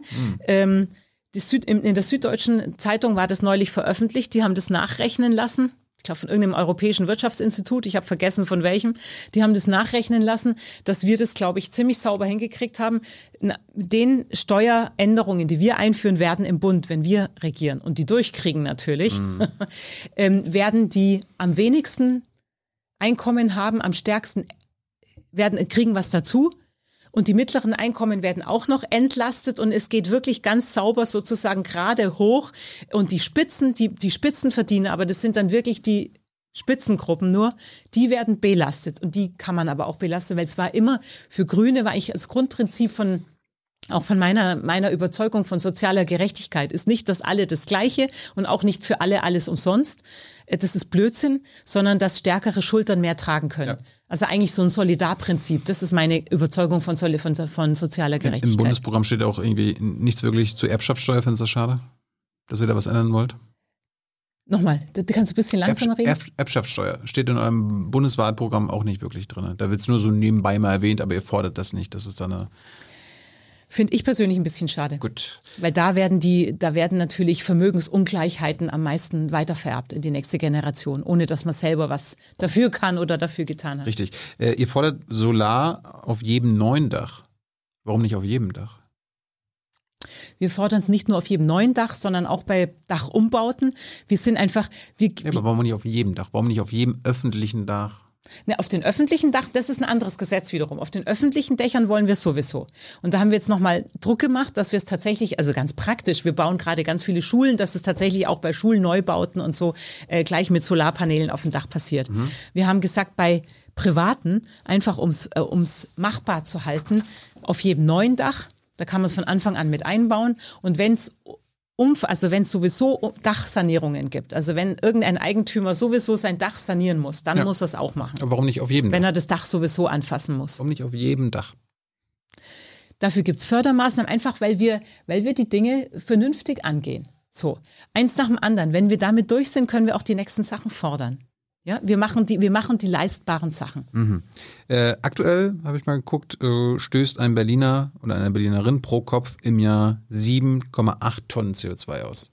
Wenn du jetzt regierende Bürgermeisterin wärst, wie viel wird es denn in fünf Jahren sein? Das kann ich dir nicht aus. Das können Leute ausrechnen, aber nicht ich. Was ist dein Ziel? Mein Ziel ist, Rückgang um 40 Prozent, um 50 Prozent, um 10 Prozent. Nein, mein Ziel ist ein anderes. Und das ist tatsächlich jetzt, Ja, vielleicht de- kann dein, ich bei, dein Ziel ist ja 2035 null. Ja, aber mein Ziel ist. Mein Ziel ist, ich muss den Weg dahin schaffen. Das heißt, ich muss den Rahmen klar machen, wie wir das schreiben. Ich Also- bin also nicht musst die, die auch sagen, wo- ausrechnet. wo- wo der Nein, Weg lang bin, geht. Ja, aber ich bin nicht die, die dir alle diese Zahlen auswendig daherbeten kann. Das kann ich nicht. du kannst ja Dafür gibt es nennen. gute Leute. Nein, ich will, dass wir es bis 2035 geschafft haben und ich will, dass wir das runterrechnen in Jahresscheiben. Das ist ja auch im Grunde das, was in Jahr, was das äh, Das war doch meine Frage gerade. ja, nur ich kann dir die Zahlen nicht nennen. Die kann, habe ich nicht alle auswendig im Kopf. Das heißt, ich will, dass wir nicht, dass wir das tun, was das Verfassungsgericht im Grunde gerade der Bundesregierung äh, gesagt hat. Nämlich, ihr könnt nicht einfach sagen, ihr wollt irgendwann klimaneutral sein und ihr verschiebt die konkreten Maßnahmen bis Ultimo, dann passiert gar nichts und dann wird es am Ende nicht funktionieren, sondern ich möchte die Menge an CO2, die wir noch als Land Berlin praktisch verbrauchen dürfen, wenn wir das Pariser Klimaabkommen schaffen wollen. Die möchte ich runterrechnen auf jedes Jahr und dann möchte ich etwas einführen, was eine echte Steuerung wäre, die wirklich was bringt, bin ich fest überzeugt, ähm, ein Klimabudget. Das heißt, wir haben ja jetzt schon eine Steuerung über den Preis. Das ist dieser CO2-Preis, den können wir nicht festlegen, den legt aber Bund und EU fest und der wird anwachsen im Laufe der Jahre. Hoffentlich. Das heißt, hoffentlich. Das heißt, CO2-Verbrauch kostet. Das ist eine Steuerung über den Preis. Ganz vernünftig marktwirtschaftlich, finde ich. Und dann möchten wir aber in Berlin noch zusätzlich, also das nützen wir natürlich, aber wir möchten zusätzlich über die Menge steuern. Und das heißt eben die Menge an Tonnen CO2, die wir noch verbrauchen dürfen. Ich glaube, insgesamt sind es ungefähr 25 Millionen Tonnen, die wir noch verbrauchen dürften. Die sind aber schnell runtergerechnet. Ähm, die legen wir um auf das, was wir pro Jahr machen dürfen und dann führen wir ein Klimabudget ein und das bedeutet, dass jede Senatsverwaltung und jedes Bezirksamt, jede Behörde in Berlin muss einen Beitrag dazu leisten, dass wir das gemeinsam schaffen, so viel CO2 pro Jahr einzusparen, wie wir einsparen müssen, um das Ziel zu erreichen. Und das und Budget bedeutet, alle dürfen Vorschläge machen. Das ist übrigens was, wo ich glaube, kann man die Verwaltung komplett umkrempeln, weil endlich mal ihre Ideen gefragt sind. Das ist nichts, was wir ihnen nur aufoktroyieren, sondern wir sammeln Ideen. Sie dürfen Ideen äußern und zwar egal, wo sie in der Hier- Hierarchie stehen, oben oder unten. Wir wollen die Ideen. Und dann werden die Von gesammelt. dieser handlungsunfähigen Berliner Verwaltung? Ich disse die ganz sicher nicht. Wenn du willst, dass Leute sich verändern, dann stell sie nicht in die Ecke und lass sie sich nicht schämen. Dann verändert sich kein Mensch. Nee, die, die sind ja, also die, die die, sind nicht die Menschen, die dort arbeiten, sind ja die Opfer dieser, dieser Berliner und Verwaltung. ich will, dass die Menschen, die dort arbeiten, endlich Ideen äußern dürfen, Vorschläge machen dürfen, dafür nichts auf den Deckel kriegen. Es ist egal, ob es jemand ist, der E8 hat oder äh, A13. So, ja, also egal welche Gehaltsstufen, so, die sollen Ideen machen dürfen. Das meinte ich damit, das wäre, du brauchst eine andere Kultur. Wenn du eine moderne Verwaltung haben willst, dann darfst du nicht nur digitalisieren und so weiter, dann brauchst du eine andere Kultur, einen anderen Umgang miteinander. Und das meinte ich gerade. Dafür kann man auch sowas nutzen.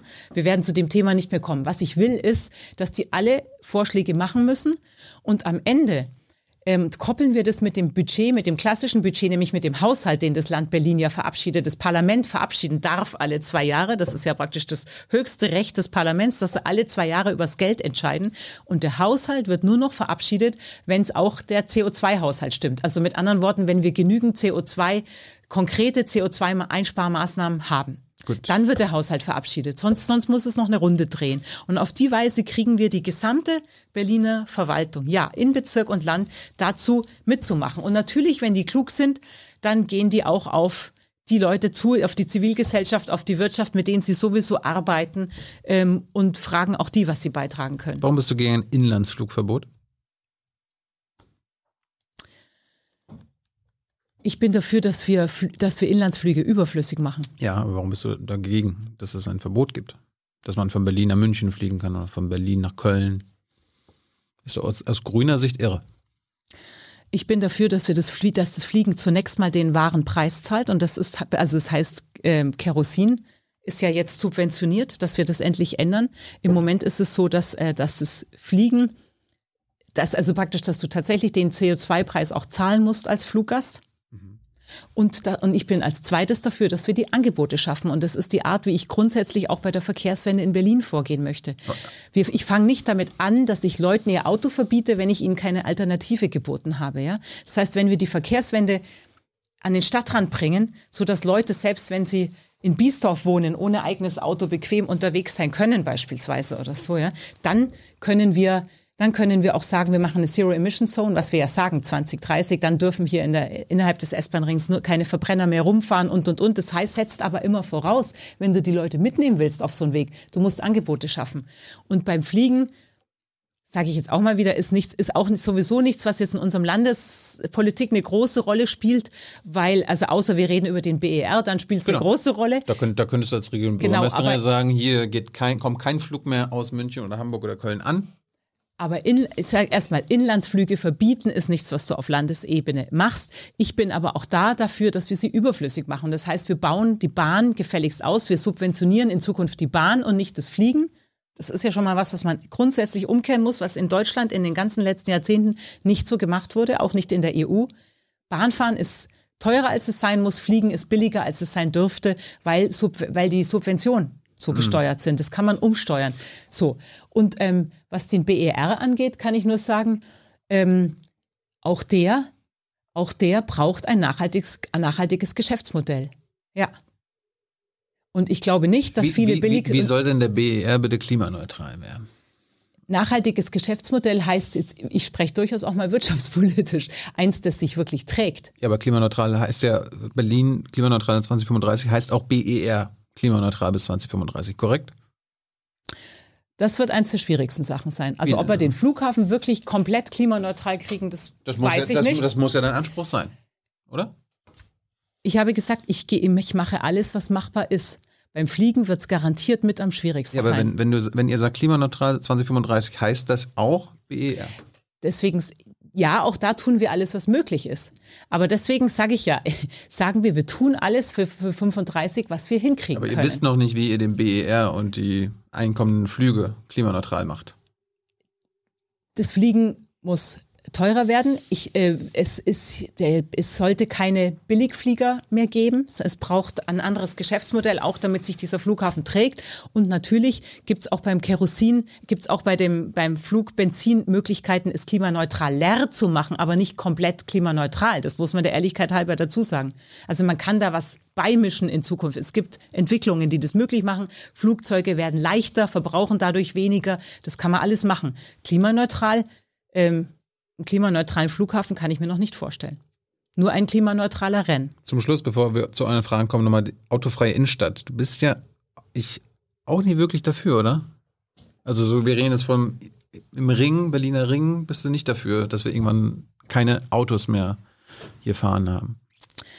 Ähm, mein Ziel ist, so wenig Autos wie möglich. Also auch hier wieder das eigene Auto überflüssig machen. Mhm. Das wird aber immer bedeuten, dass ein paar Leute noch mit dem Auto unterwegs sein müssen. Klar. Oder der unbedingt wollen. Handwerker, Und dann die, sind Fe die Feuerwehr, ist das ist klar. Ja gut, autofrei heißt autofrei.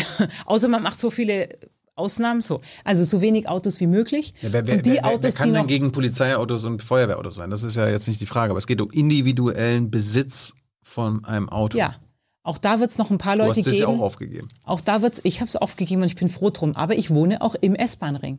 Das heißt, da wo ich wohne, gibt es jede Möglichkeit, alle Verkehrsmittel, den ÖPNV wunderbar zu Und nutzen, über den reden wir ja gerade. Wir reden genau, Genau. über den Berliner Ring. Den willst du nicht autofrei machen. Wenn, wenn das, was du meinst, diese Volksinitiative, die jetzt in, fordert, Berlin autofrei innerhalb des S-Bahn-Rings, das ist ja kein Problem für die Leute, die im S-Bahn-Ring wohnen. Es ist ein Problem für die Leute, die außerhalb des S-Bahn-Rings wohnen. Die haben doch das Problem. Wenn wir das sofort jetzt machen würden, dann hätten die ein Problem. Und also, sofort, glaube ich, will das keiner, oder? Also die wollen es ziemlich schnell und haben sich als Lösung für die, die, für die, die ein Problem haben, halt überlegt, dass man zehn oder zwölf Fahrten pro Jahr dann irgendwo anmelden darf und die mhm. darf man dann machen. Mhm. Das ist eine relativ bürokratische Lösung. Nein, mein Ziel ist, überflüssig machen und die Autos, die nach 2030 noch unterwegs sind, die müssen aber dann tatsächlich ähm, emissionsfrei unterwegs sein. Das und das sage ich jetzt, damit die Menschen sich umstellen können. Und jetzt sage ich noch was. Wir Grünen werden in dieser Stadt nicht 100 Prozent haben. Wir werden Menschen auf dem Weg, den wir gehen wollen, mitnehmen müssen. Ja. Und deswegen, komm, deswegen sage ich, beschreibe ich Ziele und Wege dahin, die aber ermöglichen, dass Menschen mitgehen, die, die entweder nicht schon 150-prozentig so ticken, wie es die Grünen tun, und ich, davon gibt es viele Menschen in dieser Stadt und das ist auch in Ordnung, damit mhm. habe ich kein Problem. Mhm. Ich möchte aber gerne, dass auch die irgendwann auf ihr eigenes Auto verzichten. Dann muss ich denen aber auch irgendeinen Weg zeigen, der auch für ihren Alltag lebbar ist. Es gibt in dieser Stadt genügend Menschen, die sagen, mein Alltag ist einfach stressig ich habe Kinder, ich habe einen Job, ich muss Sachen transportieren, keine Ahnung, ich bin sowieso immer unter Zeitstress, ich brauche mein Auto und übrigens, ähm, so selten wie hier ein Bus fährt bis jetzt oder so selten wie hier die S-Bahn kommt, ähm, geht es für mich einfach alles nicht. Kann, das, kann, kann, denen muss ich doch eine Lösung bieten, statt ihnen nur zu sagen, ähm, übrigens Berlin aber auch, autofrei. Aber auch eine Perspektive. Genau. Können die Berliner Zulassungs Darum rede ich über die Perspektiven. Können die Berliner Zulassungsbehörden selbstständig entscheiden, ob sie einen Verbrenner noch zulassen oder nicht? Oder könntest du als regierende Bürgermeisterin die anweisen, ihr lasst ab sofort keine Verbrennungsmotoren mehr neu zu? Ähm, wir können eine Zero-Emission-Zone einrichten. Das ist ja was, heißt, an, das ist was anderes. Es gibt ja immer noch die bestehenden Verbrenner. Äh, nein, das läuft dann nicht über die Zulassung. Ich, nein, das ich, läuft dann nicht über die Zulassung, sondern das läuft praktisch über die Fahrten im, im Gebiet. Und das, je nachdem, theoretisch kannst du natürlich auch eines Tages sagen, ganz Berlin ist Zero Emission Zone. Ja, aber ich rede jetzt davon, du, kommst, du wirst jetzt Regional Bürgermeisterin 2022, äh, ist ein neues Jahr, dann sagst du, hier, ähm, hier werden keine Autos mehr zugelassen, neu. Nee, also die ich sag ja, nein, es, wir müssen, ich, es ist immer wieder, wir kommen immer wieder auf dieses Thema, was kann ich landesrechtlich machen? Ja, das war, war jetzt meine Frage. Kannst Kannst du das? Nee, genau, das kann ich nicht, aber ich kann über so eine Zero-Emission-Zone gehen. Also ich kann das Ziel erreichen auf einem anderen Weg. So. Und was die Neuzulassung angeht, das ist eine Sache, die wir im Bund ja schon seit vielen Jahren sagen, dass ab 20, eben auch ab 2030 keine ähm, fossilen ähm, Verbrenner mehr zugelassen werden. Da geht es dann wirklich um die Zulassung. Ähm, und das sagen wir ganz bewusst mit einem gewissen zeitlichen Vorlauf, damit die Menschen sich darauf einstellen können. Natürlich im Bund die, auch die Autoindustrie, aber hier in Berlin sage ich das ganz ausdrücklich auch, auch weil ich nicht will, dass Menschen sich noch einen neuen Familienkutsche angeschafft haben und plötzlich, zack, ein Jahr später äh, dürfen sie die leider nicht mehr benutzen im Stadtgebiet. Deswegen sagen wir es rechtzeitig. Es gibt aktuell 390 Autos auf 1000 Einwohner in Berlin. Insgesamt gibt es 1,4 Millionen Autos, die täglich rumfahren. Du willst weniger Autos. Wie viel soll es in fünf Jahren sein?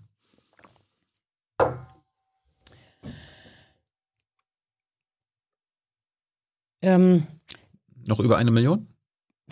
Unter wäre besser. So wenig wie möglich. Wir haben uns nicht auf eine Zahl festgelegt. Also ich, ich gehe nicht diesen Weg, wie du das, ich gehe nicht diesen Weg, dass ich sage, es dürfen nur noch so und so viele Autos sein, sondern ich, ich sage eben den Weg über, wie gesagt, Zero Emission Zone, das heißt über das Regeln, die Frage, welche Autos dürfen hier rumfahren, weil das eine Sache ist, die man regeln kann. Ich baue die Alternativen aus und, und das muss man ja auch dazu sagen, ähm, wir brauchen den Stadtraum für unsere Verkehrswende. Also wir wollen hier Flächen entsiegeln, wir brauchen Radwege, wir, wir wollen, wir nehmen Parkplätze weg. Das wollte ich auch gerade fragen. Ja, ja. Also wir das machen. Das macht es ja auch unattraktiv, ein Auto zu benutzen. Genau, das Ziel ist jetzt aber nicht unbedingt das Autofahren unattraktiv zu machen, sondern wir brauchen diesen Raum für die Art von Stadtumbau, die wir vorhaben. Wir wollen ja eine Stadt haben, wo es überall äh, Grünflächen gibt, wo Wasser versickern kann. Hier Stichwort Hitzetote und Klimafolgenanpassung und ja. Starkregenereignisse. Wir müssen wir müssen die Stadt entsiegeln. Wir müssen Flächen schaffen, die, wo Erde, also wo praktisch die Erde äh, Wasser auf Regen aufnehmen kann. Darum geht's. Das kühlt dann auch bei Hitzesommern und macht die Stadt klimaanpassungsfähig an den Klimawandel. So. Und das können wir machen auf Parkplätzen, auf Schulhöfen, auf Mittelstreifen. Wir brauchen dafür Flächen. Und auch da haben wir relativ ehrgeizige Ziele. Und wir brauchen die Flächen für Kiezoasen, also für Grünflächen, für Planschen, für verkehrsberuhigte Zonen, wo die Menschen sich begegnen können, wo die Kinder auf der Straße spielen. Wir wollen ja auch ein Stück weit die Stadt den Menschen zurückgeben. Also keine Stadt für Autos, sondern für Menschen bauen. Und für all das werden wir tatsächlich, äh, wird wird es weniger Raum für Autofahrer geben, weil die Autos einfach unmäßig, also unverhältnismäßig viel Platz in den letzten Jahrzehnten verbraucht haben, einfach weil Berlin als eine autogerechte Stadt gebaut und geplant worden ist. Weniger- Aber das ist Vergangenheit. Weniger Parkplätze ist wichtig, äh, vielleicht keine billigen Parkplaketten mehr für Anwohner, beziehungsweise müssen die so richtig teuer werden, damit man einfach gar keinen Bock mehr hat, sich ein Auto jetzt noch vor die Tür zu stellen. Die, ähm, die, das Anw Anwohnerparken ist tatsächlich ist so billig wie in keiner anderen Großstadt. Das ist wahr. Das, äh, Ändert ihr daran was? das ist auch jetzt schon in Planung und ist auch jetzt schon in der Diskussion. Ähm, entscheidender ist wahrscheinlich noch die Parkraumbewirtschaftung. Das heißt einfach, dass du nicht umsonst dein Auto überall abstellen kannst. Die dehnen wir aus. Auch das schrittweise so, aber ähm, die dehnen wir aus. Klar, das sind alles Instrumente und deswegen, wenn du mich fragst nach der absoluten Zahl, ich finde das, das ist, finde ich nicht, nicht sinnvoll zu sagen, so und so viele Autos weniger müssen es sein und darum tun wir die und die Dinge, Aber sondern du, wir du tun hast ja schon gesagt, deutlich unter einer Million, wäre schön. Klar wäre das schön. Noch weniger wäre noch schöner. Ich sage ja, ich will so wenig wie möglich. Nur ich gehe nicht von einer Zahl aus, sondern ich will erstmal Perspektiven, ich will Wege eröffnen, dass du einfach kein eigenes Auto mehr brauchst. Und ich kann nur sagen, ähm, seit ich kein eigenes Auto mehr habe, aber ich wohne eben in Wilmersdorf und vorher in Kreuzberg und ich wohne nicht in den Stadtrandlagen, ähm, mein Leben ist deutlich stressfreier geworden dadurch. Das ist wirklich, ich bin froh, dass ich mich nicht mehr um dieses eigene Auto kümmern muss. Auf eine, auf, eine, auf eine Zahl hast du dich ja festgelegt. Deine Vision war und ist keine Verkehrstoten mehr in Berlin. Das ist eine Null. Ja. Wie soll das gehen? Das ist eine Null, es ist eine Vision und wir haben es auch noch nicht geschafft, das ist auch klar. Wir haben Wie, wie will eine grüne Berliner Stadt das schaffen? auch, also wie, wie viel gibt indem es wie viel, wie viel gibt's aktuell so Verkehrstote im Jahr? ach, versuchst du mich immer, 1600 waren es, glaube ich, mehr oder weniger waren es leider dieses Jahr, glaube ich, ungefähr. 20, ne, 2020 habe ich jetzt die Zahlen. Dann sagst du, das sag du sie mir, du bist der Zahlenfuchs 50. hier. Was? 50 Menschen, laut Tagesspiegelquelle. Ja. Davon 17 Radfahrer. Okay, oh Gott, ich nehme die Zahl zurück. Ich nehme die Zahl zurück. Ändert aber nichts, weil Tote sollte es nicht geben. Ja. Ähm, es ist, Was ist der Plan, dass es keine Verkehrstoten mehr gibt?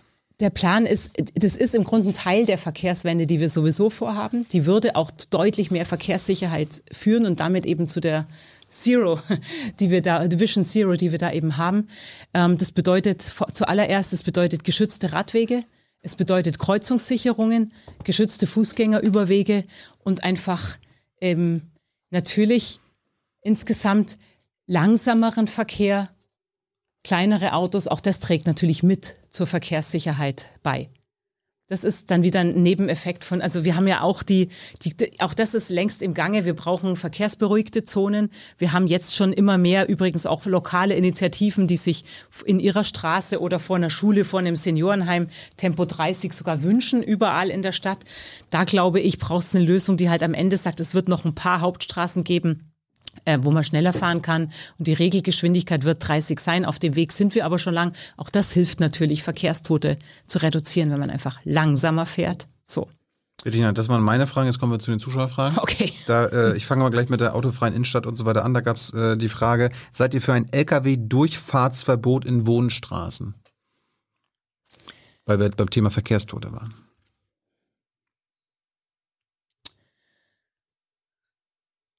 Ähm, das steht nicht so pauschal in unserem Wahlprogramm. Bist du dafür?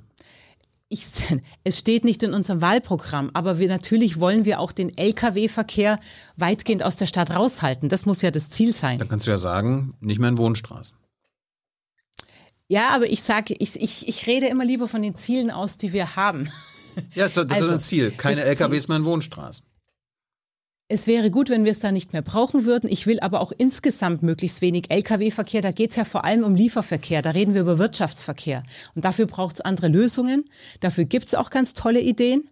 Ähm, man kann ganz viel Lieferverkehr auf die Schiene verlegen und sogar auf die, aufs Wasser sogar. Also da könnten wir sogar die Berliner Kanäle und also die Spree und unsere, die, unsere Wasserwege dafür nutzen und die letzte Meile über, je nachdem, über Lastenräder, über dezentrale Verteilstationen. Und für manche Dinge, die zu schwer sind, wird es dann aber immer noch Transporter LKWs geben müssen. Das werden aber nicht mehr viele sein. So. Und vor allem, und auch das ist wichtig, wenn wir es insgesamt schaffen, den Autoverkehr zu reduzieren, dann, dann parken die LKWs ja auch nicht mehr in der zweiten Reihe, sondern wo dann der Fahrradfahrer ausweichen muss und dadurch einen Unfall hat. So. Also dann reduziert es ja auch wieder die, die Unfallgefahr. Wer hat Vorrang auf der Straße, das Auto oder das Fahrrad? Für dich. Immer die schwächsten Verkehrsteilnehmer. Und die schwächsten Verkehrsteilnehmer sind die Fußgänger und danach die Fahrradfahrer. Das heißt, du hast ja in dem Tagesspiegel-Podcast gesagt, dass du Angst hast, auch ähm, auf der Torstraße oder Leipziger Straße Fahrrad zu fahren. Was würde das in Konsequenz heißen? Na, Wer muss weichen? Das bedeutet, ähm, für geschützte Radwege beispielsweise müssen eben auch Autospuren mal weichen. Das ist ja das, was wir tun mit unserer Verkehrswende. Und ich bin froh, dass das durch die Pop-up-Radwege und auch durch die Gerichtsentscheidung jetzt auch schneller gehen kann. Also wir können auch mal schnell ein Provisorium hinbauen, Stichwort Skalitzer Straße beispielsweise oder Cottbuser Damm, schnell so einen Radweg machen, auf, dort, wo er sowieso geplant ist, dann erstmal Erfahrungen sammeln und ihn dann nach und nach verstetigen. Das geht, das hat das Gericht bestätigt und so geht es natürlich auch viel schneller. Wir brauchen jetzt nicht mehr so viel Zeit äh, in ausgiebigen Antworten. Okay, Vielleicht kurze, kur- Fra- kurze Antwort. Axel. Axel fragt, was ist mit kostenlosen ÖPNV? Oh, wie viele Sätze darf ich? Okay. Du, so viel du willst. Also ich meine, am Ende entscheidest du, wie lange du bleiben willst. Wir hatten jetzt, wir haben jetzt nur die zwei Stunden Marke schon überschritten. So Was? hatten, so Wie viel Uhr ist es? 20 Uhr. Oh mein Gott. Okay. ÖPNV, kostenloser Okay, ÖPNV. dann machen wir noch irgendwie drei oder vier kurze Fragen und Antworten, du, weil du, du, du entscheidest, wie schnell du antwortest. ich wusste nicht, dass wir zwei Stunden schon sprechen. Ist doch schön. Ähm, ich weiß nicht, wie lange deine Leute durchhalten hier. Okay, Die sind es gewohnt. wow. Ja, wirklich. Also Okay, ich bin mir sicher, jetzt mehr dran als am Anfang. gut. Also, ähm, Ja. Zwei Sachen dazu. Erstens, wir haben jetzt schon ganz viele ähm, günstigere und auch kostenlose Tickets für die Gruppen, die es am dringendsten brauchen, eingeführt. Also kostenloses Schülerticket, günstigeres Sozialticket und, und, und. Für alle jetzt aber. Wenn wir es komplett kostenlos machen, dann können wir uns, dann, dann weiß ich nicht, wo das Geld für den Ausbau, den wir brauchen, herkommen soll. Deswegen können wir das jetzt nicht machen, aber wir haben eine Idee und die finde ich richtig gut. Wir wollen eine solidarische Umlage. Die, wir nennen das das Bärenticket, berlinerisch. Die Idee ist, alle Berliner, das ist das, was, alle Berliner, egal wie oft sie den ÖPNV nutzen, zahlen 15 Euro. Das so haben wir es mal ausgerechnet. Ja? Also relativ geringe Summe, muss man sagen. Billiger als jedes Monatsticket sowieso natürlich jetzt. ist. Wir haben Ja, oder was? ähm, ähm, im Monat, zahlen im Monat 15 Euro und dafür können alle den ÖPNV nutzen, kostenlos. Und dann gibt es die Das ist ja nicht kostenlos. Da. Ja, genau, aber für deutlich weniger, als es irgendwie vorstelle. Es ist eine Art solidarische Finanzierung sozusagen. Also es ist ein 15 Euro ÖPNV. Ja, aber solidarisch deswegen, weil alle ihn zahlen. Und das muss man natürlich schon überlegen, ob man den Weg Also der gehen will. Millionär bezahlt 15 Euro und der Hartz-IV-Empfänger bezahlt 15 Euro. Das ist solidarisch? Nein, das, was du willst, die Steuergerechtigkeit, die kann man nicht auf dem Weg Ja, herstellen. aber das ist doch nicht solidarisch, Deswegen wenn haben der, wir ja wenn, wenn der Millionär 15 Euro im Nein, Monat es, zahlt. es geht und der, darum, die, die den ÖPNV viel nutzen, zahlen 15 Euro und die, die ihn gar nicht nutzen, zahlen trotzdem. Das ist der Punkt. Gut, äh. Weil wir sagen, selbst die, die ihn gar nicht nutzen, haben am Ende ja dann freiere Straßen für ihr Fahrrad oder auch für ihr Auto, wenn immer mehr Leute den ÖPNV nutzen. Also eigentlich glauben wir, das nützt allen. Und letzte Frage zum Thema Verkehr. Juna, wir wissen, wirst du dich dafür einsetzen, dass die Verkehrswende nicht mehr an den Bezirksregierungen scheitert, wie zum Beispiel die schwarz-grüne Koalition in Zehlendorf, die die Verkehrswende als, Zitat, einseitige Bevorzugung von Radfahrern bezeichnet? Ähm, das darf nicht an den Bezirksgrenzen scheitern, das ist klar. Also wirst du dich dafür einsetzen, dass es nicht mehr an den scheitern kann? Das werde ich machen, indem wir, äh, ich sage auch gleich konkret wie, ich werde nicht die Bezirke abschaffen, falls das die Frage wäre. Und ich kann auch nicht, ich ja. kann auch nicht bestimmen, welche ähm, Koalitionen in Anführungszeichen, also welche, das nennt sich ja ähm, Zählgemeinschaft, welche Koalitionen es auf Bezirksebene gibt. Das werde ich nicht beeinflussen können. Also falls das die Hoffnung war. Hm. Aber was ich tun kann, wir können erstens die Zuständigkeiten klarer trennen. Das heißt, wir wollen zum Beispiel, dass für alle Hauptstraßen, auch die in Steglitz-Zehlendorf, ähm, in Zukunft das Land zuständig ist. Dann können da die Radwege schneller gebaut werden, auch wenn der Bezirk das nicht schafft. Wobei übrigens mein schlimmstes Beispiel ist Reinickendorf. Die wollen besonders wenig Radwege bauen, aber egal. Ähm, wir wollen die Zuständigkeiten klarer trennen Und ähm, ich will Steuern über Zielvereinbarungen. Es müssen, wenn wir sagen, wir haben hier eine Verkehrswende vereinbart, dann müssen alle an einen Tisch, Bezirke, Land, ähm, die Bauträger und dann muss man drüber reden, wie es geht und dann muss man verbindlich vereinbaren und regelmäßig nachfragen und dann muss das Geld den Aufgaben folgen. So und ich glaube, auf die Weise ähm, kriegt man das auch in solchen Bezirken schneller voran. Kofa fragt, warum sind so viele Personen mit akademischem Abschluss oder Abitur auf den Listenplätzen für die Wahlen zum Abgeordnetenhaus im Bundestag bei den Grünen? Braucht es eine Quotenregelung für Personen, die nur einen Real- oder Hauptschulabschluss haben? Denn in Berlin machen nur circa 50 Prozent der Menschen Abitur. Wenn eine solche Quote möglich wäre, dann würde ich mir die wünschen. Wir haben über die Quoten viel diskutiert in unserer, Partei, in unserer Partei. Wir haben über eine Diversitätsquote vor allem, also Menschen mit Migrationsgeschichte und POC, äh, über eine Quote auf unsere Listen zu hieven, haben wir viel diskutiert.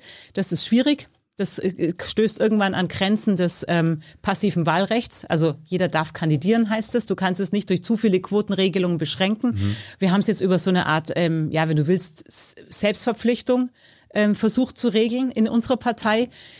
Und es ist wahr, und das, das, das find, ist tatsächlich so. Ähm, ich finde, wir Grünen sind eine sehr, sehr vielfältige und diverse Partei und wir bilden die Stadtgesellschaft sehr, sehr gut ab. Aber ähm, ich wünsche mir mehr Menschen, auch ohne Studium, die bei uns mitmachen. Das ist so. Wie willst du das strukturelle Rassismusproblem bei der Polizei in Berlin und in den Behörden angehen? Ähm, auch da haben wir also ein Satz vorher, es gibt strukturellen Rassismus, es gibt ihn bei der Polizei und es gibt ihn bei den Behörden. In Berlin. Ich gehe aber immer davon aus, die Mehrheit der Beamten trifft es nicht und gerade deswegen sage ich, muss man den strukturellen Rassismus in Berliner Behörden, bei der Berliner Polizei und bei anderen Behörden auch bekämpfen, weil gerade die Mehrheit der Leute, die das nicht sind, die leiden darunter, wenn dann die Polizei insgesamt einen schlechten Ruf hat beispielsweise. Wie willst du das machen? Wie willst du den strukturellen Rassismus begegnen? Ähm, Einmal, indem wir, da haben wir, indem wir verbindlich mehr diverse einstellen. Also die Verwaltung, die Polizei, die Feuerwehr, die müssen selbst in ihrer Zusammensetzung diverser werden. Und zwar nicht nur auf den unteren Ebenen, Gehaltsstufen, sondern eben auch auf Führungsebenen. Mhm. Das hilft viel erfahrungsgemäß gegen Rassismus. Und dann auch, indem es ähm, Beschwerdemöglichkeiten gibt. Wir haben ja beispielsweise jetzt beschlossen, das Gesetz haben wir, eingerichtet werden muss es noch, einen unabhängigen Polizeibeauftragten. Das ist äh, Polizei- und Bürgerbeauftragte quasi. Das ist eine Möglichkeit für alle Bürger, die finden, dass sie von Behörden oder auch von Polizeibeamten rassistisch behandelt worden sind, sich zu beschweren. Und der ist unabhängig, der, der soll, die Idee ist, beim Parlament angehängt werden, weil das ist sozusagen das Unabhängigste, was man sich vorstellen kann. Beim Parlament angehängt, so ähnlich wie Datenschutzbeauftragter, eben auch sehr unabhängig, aber beim Parlament angehängt. Mhm. So, und das ähm, ist zum Beispiel eine Möglichkeit. Da können sich aber auch Polizeibeamte, die selber sagen, ich habe, es gibt hier Rassismus oder unter Kollegen passiert das und das können die sich auch hinwenden. Oder auch wenn die sich selber diskriminiert fühlen, beispielsweise, können die sich selber hinwenden. Wird Racial Profiling verboten unter einer Bürgermeisterin Bettina? Ähm, Racial Profiling, und deswegen habe ich das jetzt nicht gesagt, haben wir jetzt schon, das ist was, was wir noch in dieser Legislatur geschafft haben und da bin ich auch sehr stolz drauf. Freigeist fragt, was sagst wir, du? Also wir haben ja, wir verbieten Racial Profiling, das werde ich hoffentlich nicht mehr machen müssen als Regierende, weil das dann schon passiert ist. Freigeist fragt, was sagst du zu der massiven Polizeigewalt in Berlin, unter anderem letztes Wochenende? Was wirst du dagegen tun? Die Polizeigewalt letztes Wochenende ist meint James Simon Park oder meint äh, Querdenker? Keine Ahnung, ja. Äh, okay, da bin ich jetzt ein bisschen überrascht, weil die, das, was ich gehört habe bei den Querdenkern, war eher Kritik daran, dass die Polizei es nicht geschafft hat, die Querdenker ähm, Am 1. Mai gibt es oft Polizeigewalt. Was sagst du dazu? Nein, aber ich, ich bin überrascht wegen letzten Wochenende. Ja, ich auch. Also letzten Wochenende muss ich aber ehrlich Polizeigewalt sagen, ist Polizeigewalt, jetzt ja, egal aber gegen wen, ne? Muss man jetzt auch mal sagen, im James Simon Park, falls das gemeint ist, ging die Gewalt von den Partygästen aus und nicht von der Polizei. Gut. Auch das kommt vor. Das will ich hier schon auch nochmal sagen. Gut. Polizeibeamte werden auch angegriffen und auch das ist nicht in Ordnung. So, auch das will ich jetzt mal deutlich sagen. Polizeigewalt gibt es immer wieder.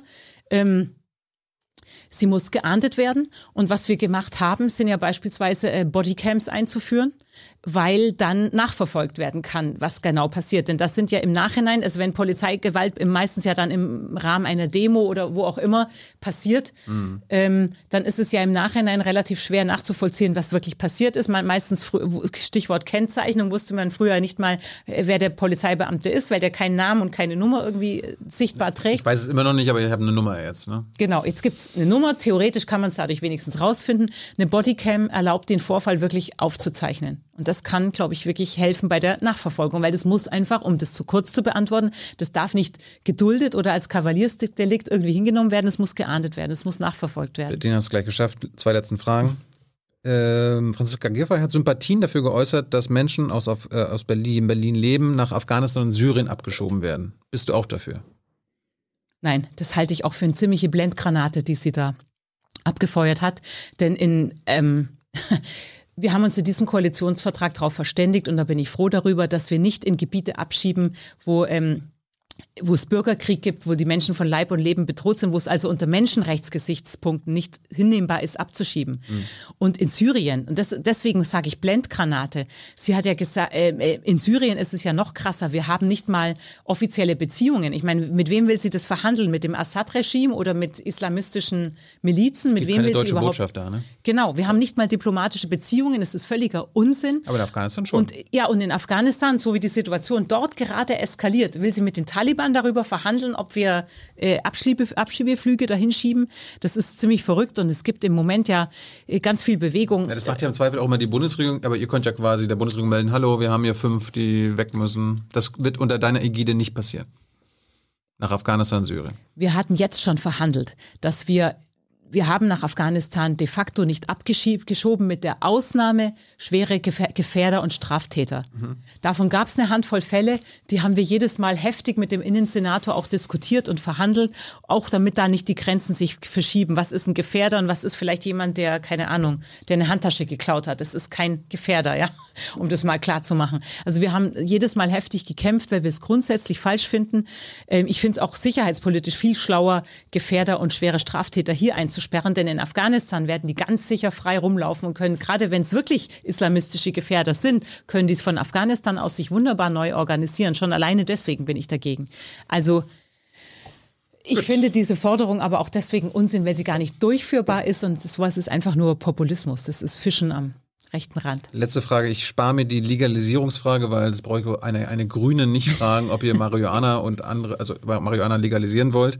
Aber äh, es gab eine andere Frage, nämlich Drug-Checking. Das stand schon im Koalitionsvertrag 2016 von euch. Ist nicht umgesetzt worden. Da geht es um Testen, äh, ob, ob Zeug gestreckt wurde, ob das ja, rein ja, ja. ist. Warum S habt ihr, vor allem warum, warum, habt und ihr, warum habt ihr das nicht umgesetzt? Meines Wissens haben wir es, aber halt nicht Nein. flächendeckend. Nee, es ist gar nicht umgesetzt, weil es da keine äh, Leute für gibt. Die Okay. Stellen wurden nicht geschaffen. Okay, dann ist es das klassische Umsetzungsproblem, weil ich, was ich kenne als Abgeordnete noch, sind natürlich die Anträge, die wir dafür gestellt haben gemeinsam. Und da weiß ich, dass wir für Drug- Drug-Checking erfolgreich Anträge auch durchgekriegt haben. Es ist nicht umgesetzt worden. Richtig. Warum nicht? Ja, gut. Unter einer Bürgermeisterin Bettina Jarisch passiert das. Ich, unter, ja, unter einer Bürgermeisterin Pa- Bettina Jarasch passiert vor allem eins. Wir werden die Sachen, die wir uns vorgenommen haben, gemeinsam genauer controllen und genauer gucken, dass es auch wirklich passiert. Das ist das, was ich unter Steuerung verstehe. Wir haben ein Problem in Berlin, dass wir immer ganz viele Sachen verabreden und wenn sich dann niemand um die Umsetzung kümmert, dann fühlen sich die Leute zu Recht verarscht am Ende. Bettina, schönes Schlusswort. Oder möchtest du noch ein anderes sagen? Ich, ich lasse mal verarscht als Schlusswort stehen. Hoffentlich hast du uns jetzt nicht verarscht. Hast du schon mal so lang, ein langes Interview gemacht? Jetzt sind wir zwei Stunden, zehn Minuten. Äh, Ganz ehrlich, mir war klar, dass es lang ist, aber nicht, dass es zwei Stunden schon sind. Wie lange kamst du jetzt vor? Eine, eineinhalb vielleicht Siehst du, höchstens. so schnell geht das. Ja.